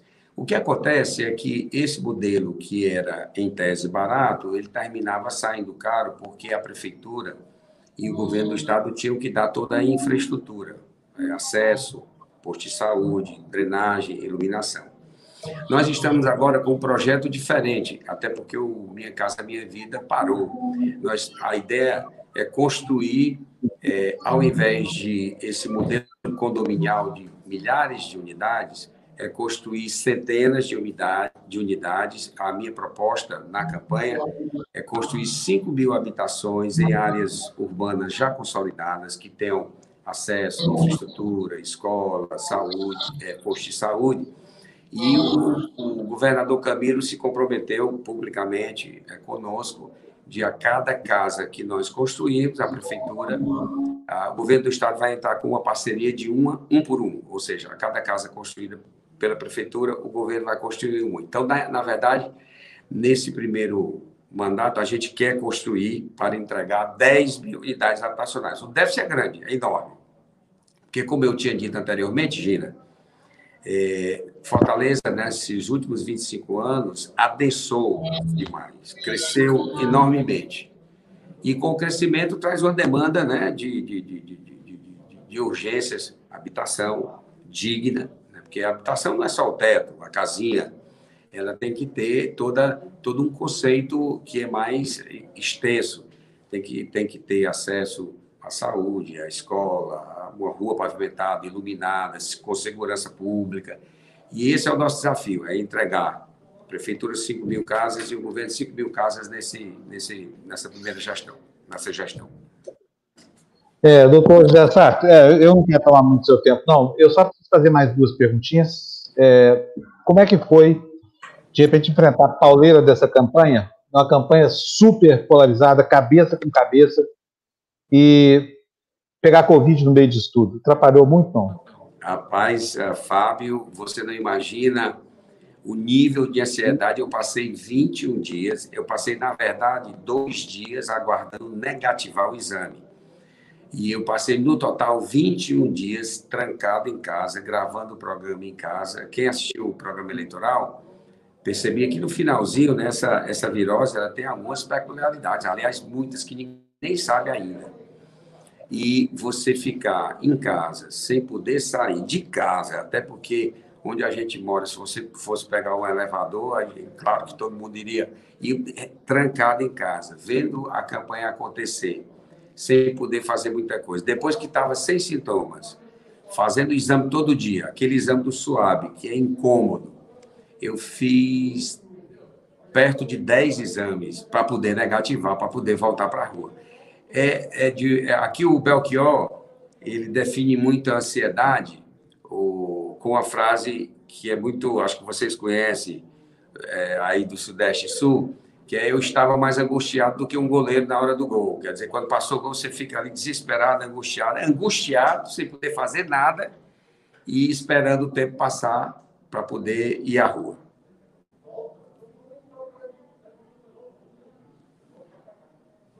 Fábio, você está sem áudio. Desculpa. É, ele tinha uma responsabilidade nas costas muito maior do que a gente pode presumir. Por quê? Você imagina o seguinte: você não teria o Império Romano, por falar em Gina, lá na Itália, se Roma tivesse caído e sido entregue para os bárbaros. O Império demoliria. E Fortaleza, digamos assim, é a Roma do Império dos Gomes, do Ciro e do Cid. Então a responsabilidade do Sarto era gigante, porque você já imaginaram se, se ele perde essa eleição lá, e aí um prefeito bolsominion na capital do, do, do, vamos dizer, do que se fala, da, da, dinastia dos Gomes, teria sido terrível. E foi por muito pouco, né? Como é que foi a sensação de estar aí, cabeça? Deve ter sido muito tenso, né, doutor Sarto? É, na verdade, tenso, Fábio, mas a gente tem que compreender com muita humildade o recado é, das urnas. Né? Eu, eu tenho dito que eu, essa página é uma página virada, eu agora sou prefeito de todas e de todos, e, e, e levo uma mensagem também, Fábio, porque esse movimento ultraconservador, radical, ele, ele, ele não morreu, ele existe. É preciso que a gente compreenda que tem que ter muita tolerância e, e, e fazer uma, eu diria, um movimento de compreender o recado das urnas, que eu compreendo com muita humildade, e mas agora a ideia é reconstruir pontes na cidade, ligar essa cidade toda e, e agora é fazer uma fortaleza para todos, né? Aqueles que não votaram, aqueles que votaram, é construir uma cidade para, to para todos. Bom, eu quero só desejar sucesso ao doutor José Sarto, ele que foi assim o protagonista dessa campanha aí, foi a campanha do doutor é, e Mr. Hyde. é o médico, o médico e os monstrinhos. Ó, o Valder mandando cinco reais. Bom dia, prefeito, parabéns pela eleição. Vamos, junta, é, vamos juntos mudar o Brasil. Plano Nacional de Desenvolvimento já. O Valder é, é um dos mais ativos membros aqui da nossa comunidade, tô certo? E ele é cirista roxo.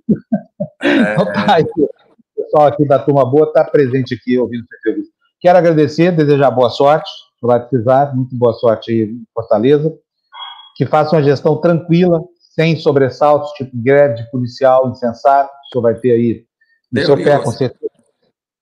Um abração, muito obrigado pela entrevista aqui. Vamos fazer mais, tá? Para acompanhar tá, seu, seu. Obrigado, Fábio. Um abraço a você e a Gina. Obrigado a todos aí e a todas que Obrigada. nos assistiram. grande abraço. Abração. Doutor José Sato, deputado estadual, eleito prefeito de Fortaleza, com uma missão gigante no ombro lá, viu, Gina? De, olha, deixa eu aproveitar aqui. Dona Elisa Freire Moro escreve assim: ó, tá difícil seguir o Fábio Anúncio, porque meu registro é que você utiliza seu poder mediador de uma maneira muito deselegante. Eu admito a crítica, só que eu queria saber exatamente a que, que a senhora está se referindo, dona Elisa. Porque se for algo que seja possível mudar, vai ser mudado, tá?